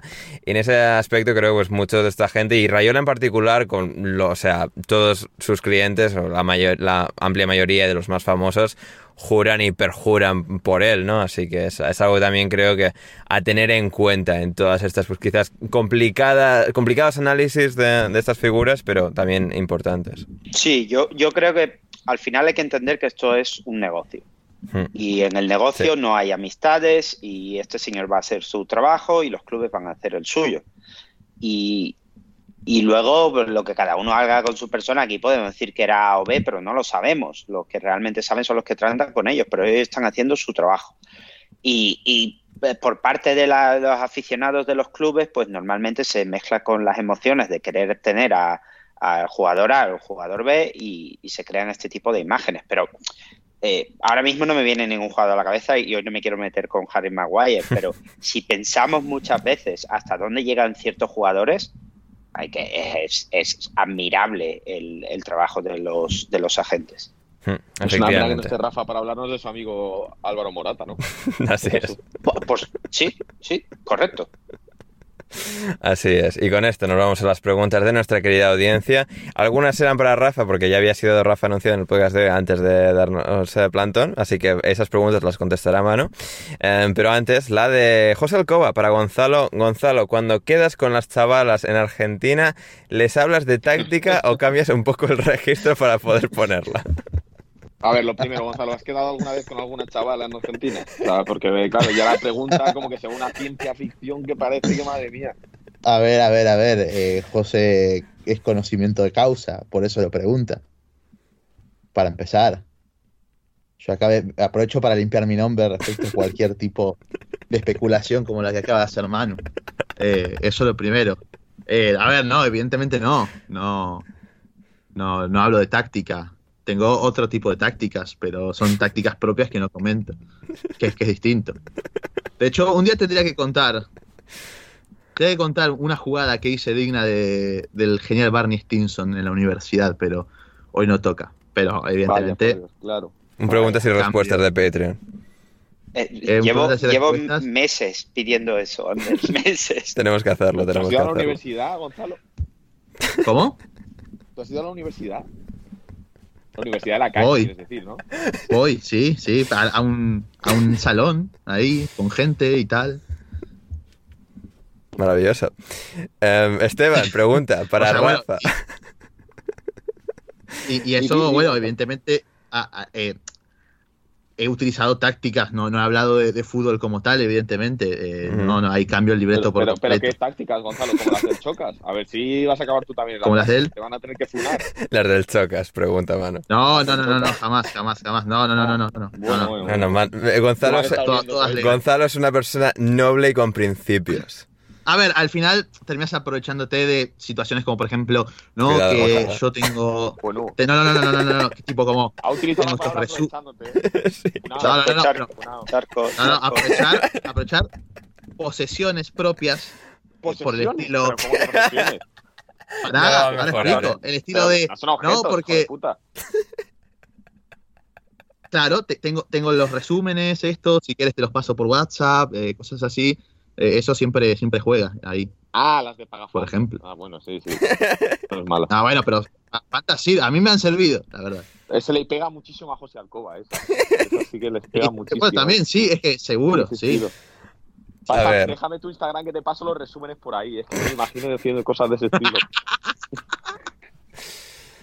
Esteban, para Rafa, caso más difícil que hayas llevado como abogado, mano. Caso más difícil que hayas llevado. Como abogado del diablo, casi. Eh, Sí. A ver, no te sé decir, no te sé decir. eh, no te sé, pues, cuando tengamos que defender a Gonzalo porque le vayan a meter en la cárcel, eso va a ser un caso más difícil. Además, allí en Argentina que te cortarán las manos, cabrón, en vez de meterte en la cárcel, es que sabes. Tendremos que testificar a favor de Gonzalo. Sí, sí. Bueno, a favor o en contra, ¿eh? Cada uno que, que elija. Para, para, para, para mi pregunta, Esteban, si seguimos confiando en el señor de Wisconsin, a tope con Jesse Mars hasta el final. Gonzalo, ¿cuál es el secreto para atajar penales en balonmano? Nada, es que el que vaya a lanzarlo sea un burro a pedal, que es lo que ha pasado en- cuando me ha ido a ver, así Sí. que Bien, bien, tuve esa suerte. fantástico. Juan Di, para Gonzalo, ¿a qué deberíamos obligar a Borja si asciende el Forest? Para que se calle. ¿A qué no? ¿A qué no? Sí. Claro, o sea, porque a Borja le gusta mucho, o sea, Digo, ¿no? tirar Es la piedra, esconder la mano y tal. algo, Cuando se, cuando se le vuelve en contra, escapa como un cobarde, ¿eh? O sea, Que, que cantase una de Zetangana, por ejemplo, no estaría mal. por ejemplo. Estaría bien, estaría Eh, muy bien. Eso estaría, pero no lo va a aceptar nunca. No, o sea, el, aburrido del no doctor es que no, o sea, es, es una sanguijuela, un cobarde. No, no, no. Que, no. que se ti- que se tiñese el pelo de rojo, por ejemplo, el poco pelo que le queda. A ver, Te también. decir, ¿no? Qué pelo. Uh, Eh, pero bueno, eh, tampoco no va a hacer nada de eso. O sea, él simplemente va a hablar de. de- Hablar y hablar y hablar más y hablar Va- Va a más encontrar la forma, va a encontrar la forma de tener razón. Pese Sí. a que lleva diciendo que el objetivo era salvarse del Sí. descenso todos los años. Así es, efectivamente. Em, para, vamos a ver, la pregunta de Juan y para Rafa, mano, era pasillo sí o pasillo no. Y luego para ti, concretamente, ¿por qué no se celebra la Liga 35? Y si debe el Atlético hacer el pasillo. A ver, yo entiendo que la gente celebra las ligas. Es un título y tal. A mí la liga no me aporta nada porque me parece que es una competición sin mucha gracia. Me parece que no tiene mucho mérito. Una competición en la que puedes ganar al Barça al Atleti, no sé qué, luego palmas con el Levante y pierdes, no sé qué, no sé, a mí no me llama la atención. Yo la Copa del Rey, pues se hablaba también de la Copa del Rey, que lo hablaba Fernández el otro día, pues al final la Copa del Rey, si juegas la final contra el Barça, contra el Atleti, pues es un partido, es emocionante, me gusta, me gusta. A mí la Liga me parece un poco descafeinado el tema. Al final celebras la Liga el otro día después de ganar el Español 4-0 a las 3 de la tarde, no sé, eso es algo personal mío. Pasillo del Atleti, hombre, pues la, pues deberían hacernos pasillo, no lo van a hacer porque son unas ratas, pero deberían, deberían, sí. Em, Nosotros una vez les hicimos pasillo, creo que porque ganaron la Intertoto o algo así. Yo creo que pues sería lo suyo. O una o, o las dos finales de Champions, esos que hicieron, no sé. Claro, ganaron, ganaron la medalla de plata en Champions, por ejemplo. Ahí le hicieron Claro, pasillo. es verdad, sí. No, no, creo que nos, claro, les hicimos pasillo mientras ellos subían a recoger la medalla de plata. Entonces nosotros luego subimos Venga, a recoger sí. la copa. Ah, eso- eso Claro. es, es verdad. Así fue. Héctor, ¿hay emoción en Rotterdam con el Feyenoord? Eh, sí, bueno, están locos. Ayer, ayer lo que hubo, eh, porque nosotros vivíamos, vivimos en lo que yo llamo Turquía 3. Está Turquía, Turquía, Turquía 2, que es Alemania, y Turquía 3.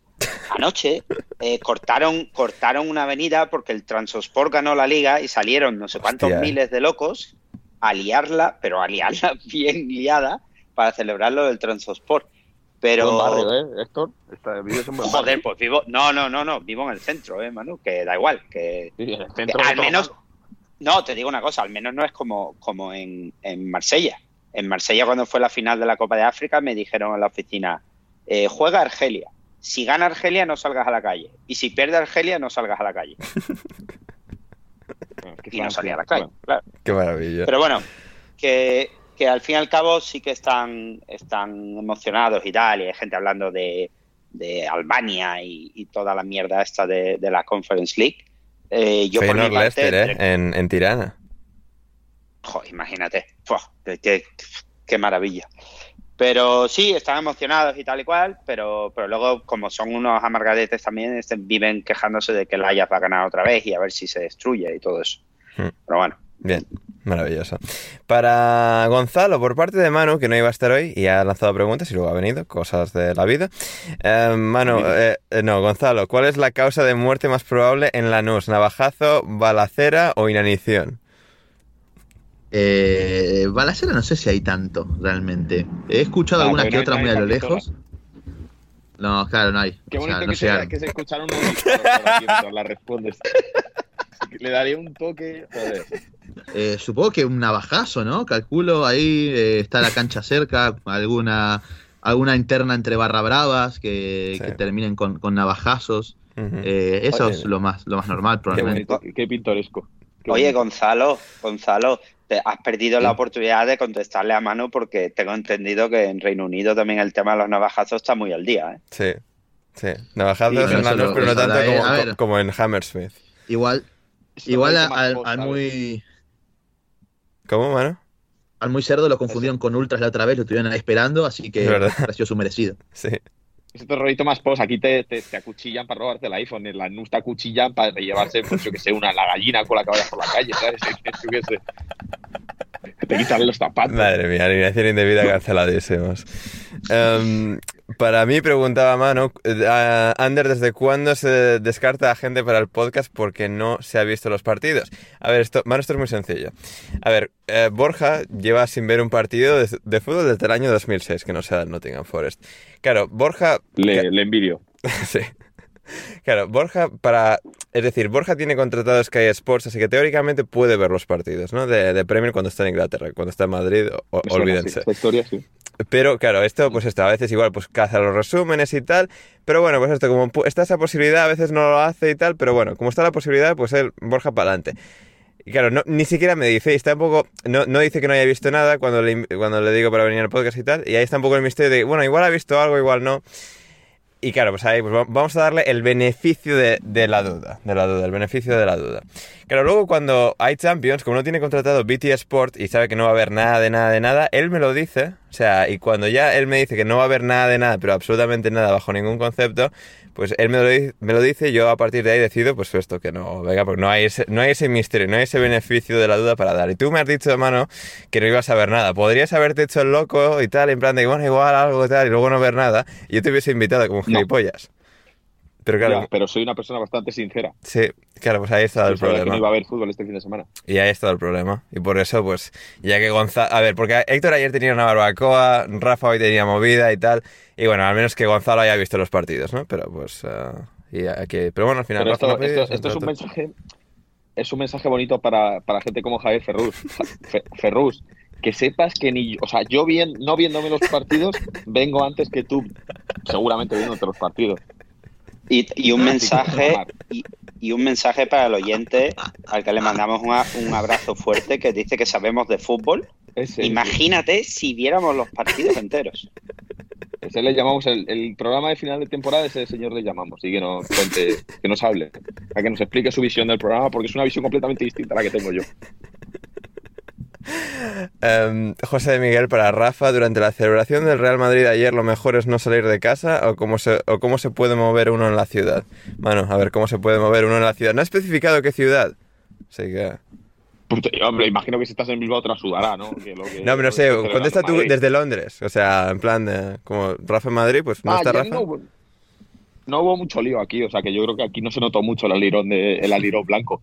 Y si lo haces en Madrid, pues igual, tampoco creo que te afecte mucho. Te coges el metro y ya está, ¿sabes? Tampoco, Sí. tampoco hace falta ir en coche, no, hay- no hay problema. No hay problema. El Real Madrid es respetuoso para esas cosas. Em, Gonzalo, ¿y tú cómo celebraste el título de tu Real Madrid ayer? ¿Quieres saber, José? Eh, no, es que no, no sé a qué se refiere, yo insisto, no, no sé por qué se produce este, este pequeño, esta pequeña confusión, de que soy del Madrid, supuestamente, yo ya lo he dicho.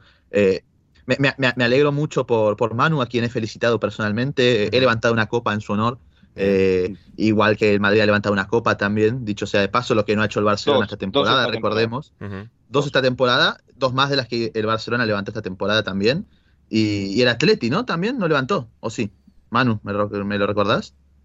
¿El Atlético de Madrid? No, no.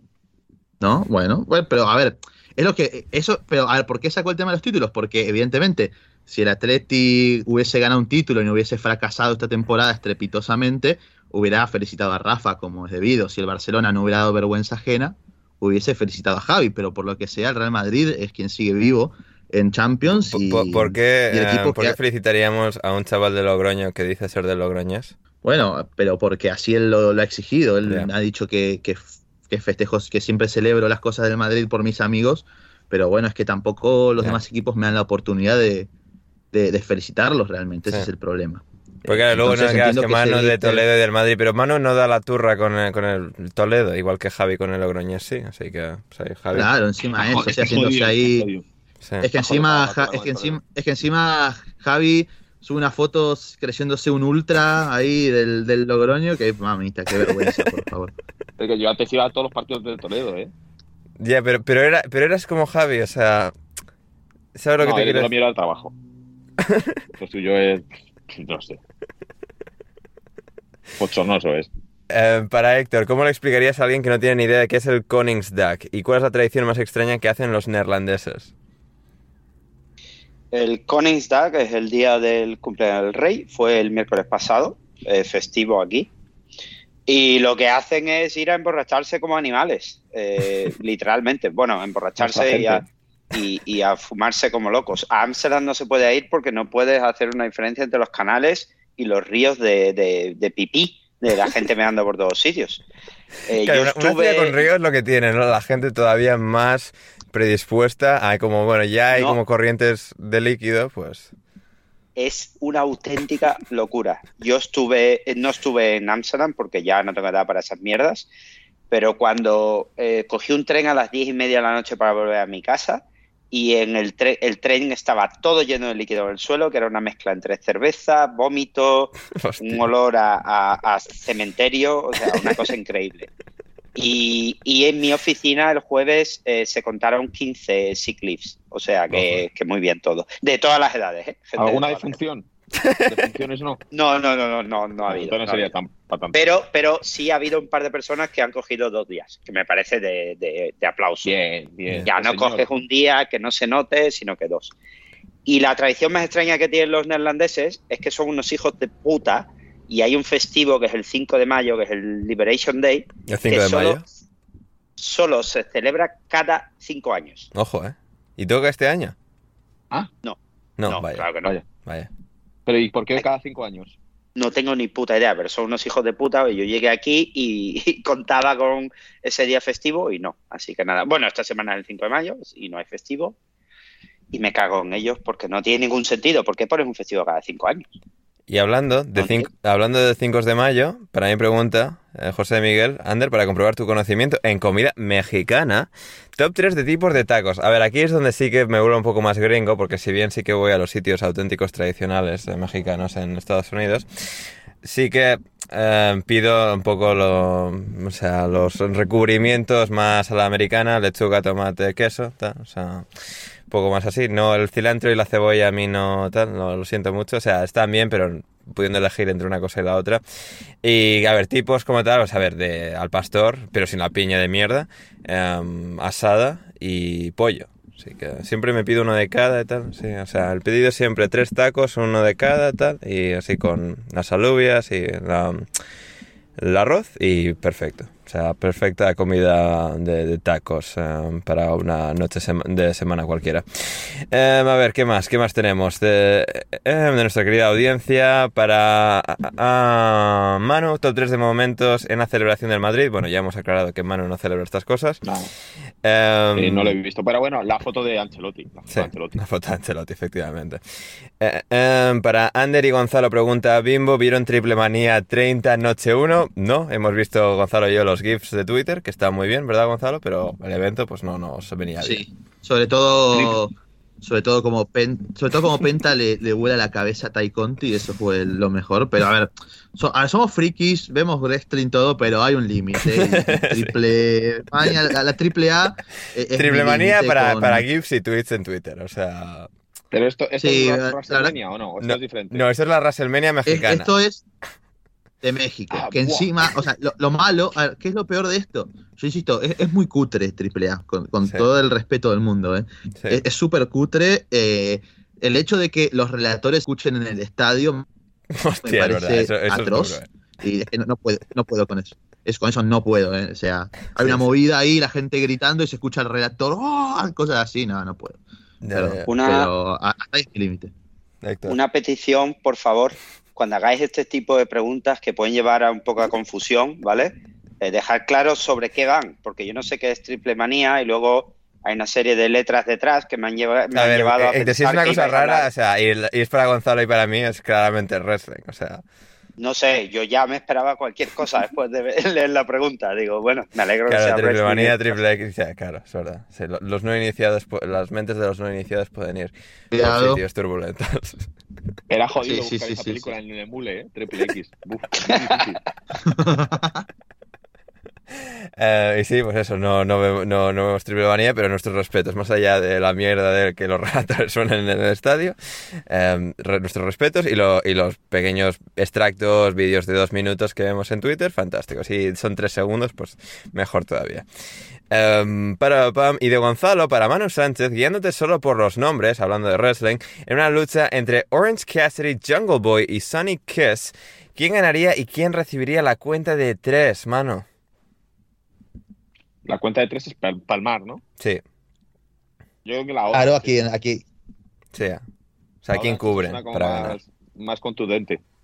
¿Quién? Cubre. A O ver, sea, cubrir para hacer la cuenta de tres. Cubrir de manera Que es la que física. ganaría. Sí, sí, sí. Ah, Orange Cassidy. Orange Cassidy, bien. Son tías, ¿no? Esto. Estas tres son no, tías. pues va a ser que no, ¿eh? No, No. Bueno, son Boy imagino hombres. que no. Pues Son tres hombres. son tres hombres. Sí. Cassidy es casi nombre de trabajadora nocturna. Busca, busca so- no, no, no, bu- busca Bueno, y Sonic. Kiss. Busca Sonic Kiss. ¿Cómo no van a ser Busca? Sonic Kiss. Busca Sonic Kiss. Y decime tu opinión. Y Este luego día todo para del Patreon algoritmo, igual. ¿eh? Luego me salen mierdas, tío, ahí de. ¿Cómo? ¿Qué es esto? Y, y re- y relacionado con la pregunta anterior, perfecto, cierre. Opinión de Sonic. Terrible. Nada, a, a ver cómo. Menos mal que lo he buscado en navegación privada de esa. Así que, pues Bueno, eso. y a, a quién le hacen la cuenta? O sea, gana Orange Cassidy, pero ¿a quién le hace la cuenta? O sea, ¿quién pierde de verdad? ¿Quién pierde de manera No voy a enfática? buscar, bueno, bueno, voy a buscar el resto. El Jungle Boy ese. Que tiene pita jugón. Con el nombre ya. Es muy bueno, ¿no? Jungle Boy. Es, es Tarzán, básicamente. Sí. Sí, literalmente. Sí. voy a buscar. Es hijo de, es hijo de un actor de Hollywood, además. Es verdad, sí, sí, sí. Así que ya con esto pero nos quedan las de Lobato, pero tampoco veo aquí necesidad de extender más esto por las preguntas de Lobato, que hoy eran Pero, relativamente pero ¿cómo va a buenas. ser este luchador de Grizzly si no tiene ni media hostia? Este, ¿Quién? el Jungle Boy. Bueno, tiene como Jungle 22 años, a ver, es acrobático y tal.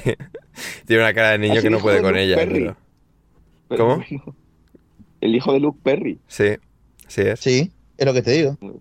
Sí, sí. El difunto Luke Perry. así es. Ah, está muerto. Sí. Vaya, un día triste para Luke Perry, la verdad.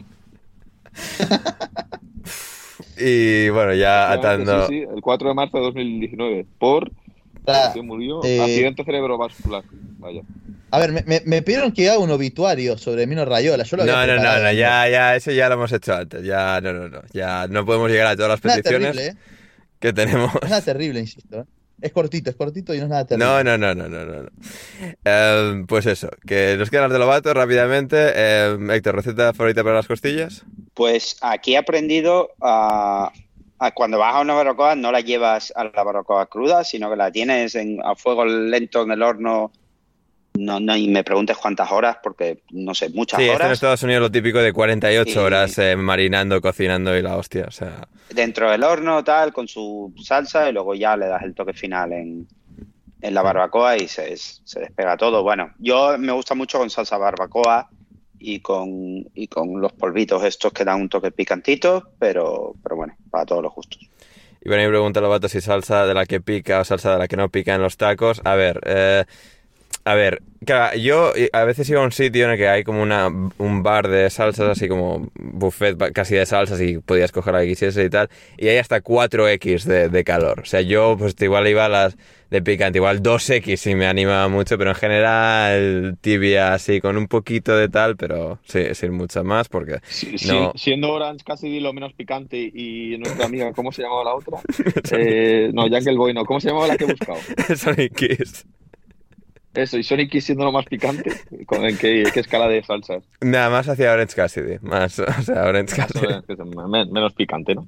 Sí, o sea, alguna vez y tal sí me animo, pero para el día a día, algo así, que pique un poco y tal, que, que esté bien, que, que tenga su esto, pero, pero esto, para lo que en México les gusta ahí sudar con el calor, o sea, con el picante de la, de la comida, no, o sea, eso ya es, ya, no, no, eso ya no va conmigo y cerramos con la de Lobato para Manu. ¿Cuántos crees que en el bus del Madrid que van a, eh, que van en la celebración verían ECW December 2 December contigo?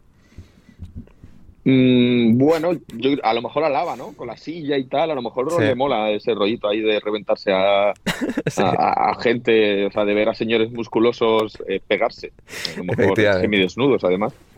Yo diría que alaba a lo Así mejor, es. y no, no sé, del resto no te sabría decir. Militao, ¿no? puede tener un poco pinta de, de que le molen esas cosas. No sé. Puede ser, puede ser. Ojalá Puede ser, Isco, ser. Isco. Isco. Isco. A Isco no le deja a la mujer ver eso en casa, ¿eh? No le deja. No, eso es agresiones y no le dejan.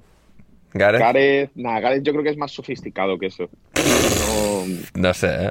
no, no, y luego estos brasileños, diría que ninguno, a Karim nada, los del centro del campo tampoco, no sé. Madre mía, qué poca imaginación. no- no es el Madrid muy de Greslin, ¿eh? En el, en el vestuario del Atleti igual sí que hay pero en el del Madrid...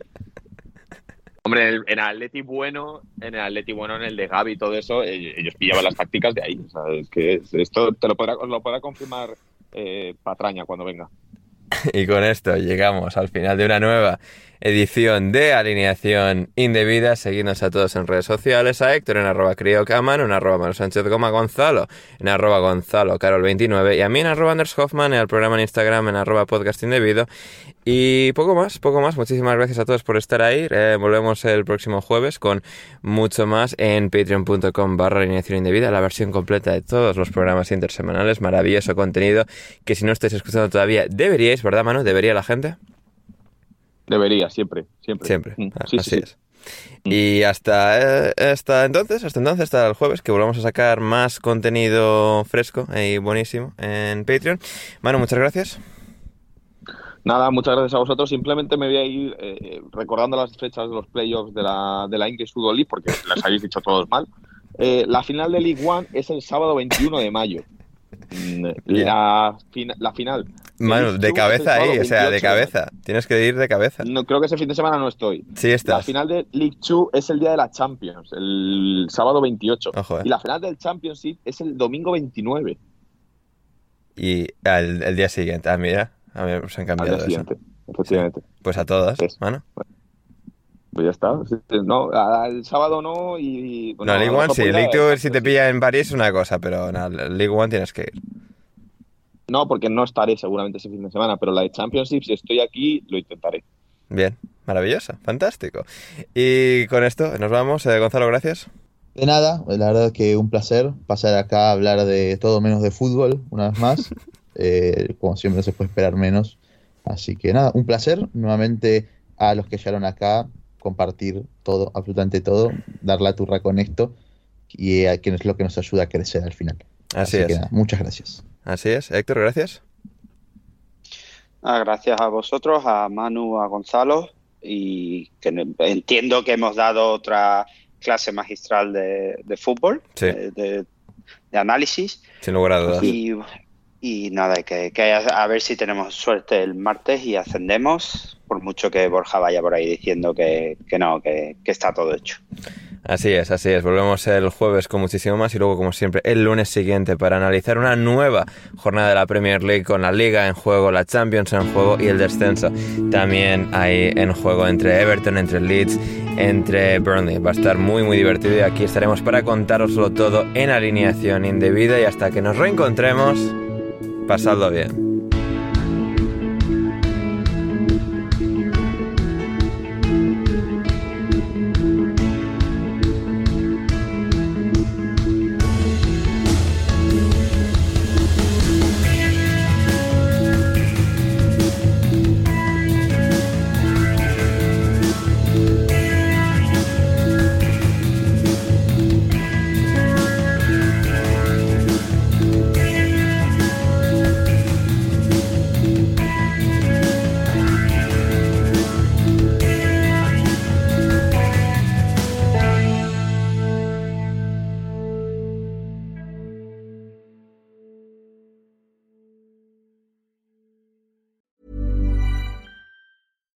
Catch yourself eating the same flavorless dinner three days in a row?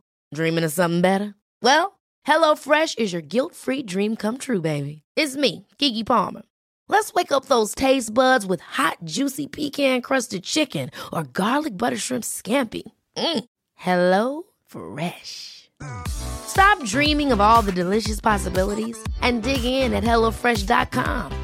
Let's get this dinner party started. Planning for your next trip? Elevate your travel style with Quince. Quince has all the jet setting essentials you'll want for your next getaway, like European linen, premium luggage options, buttery soft Italian leather bags, and so much more. And is all priced at 50 to 80% less than similar brands. Plus, Quince only works with factories that use safe and ethical manufacturing practices. Pack your bags with high-quality essentials you'll be wearing for vacations to come with Quince. Go to quince.com slash pack for free shipping and 365-day returns.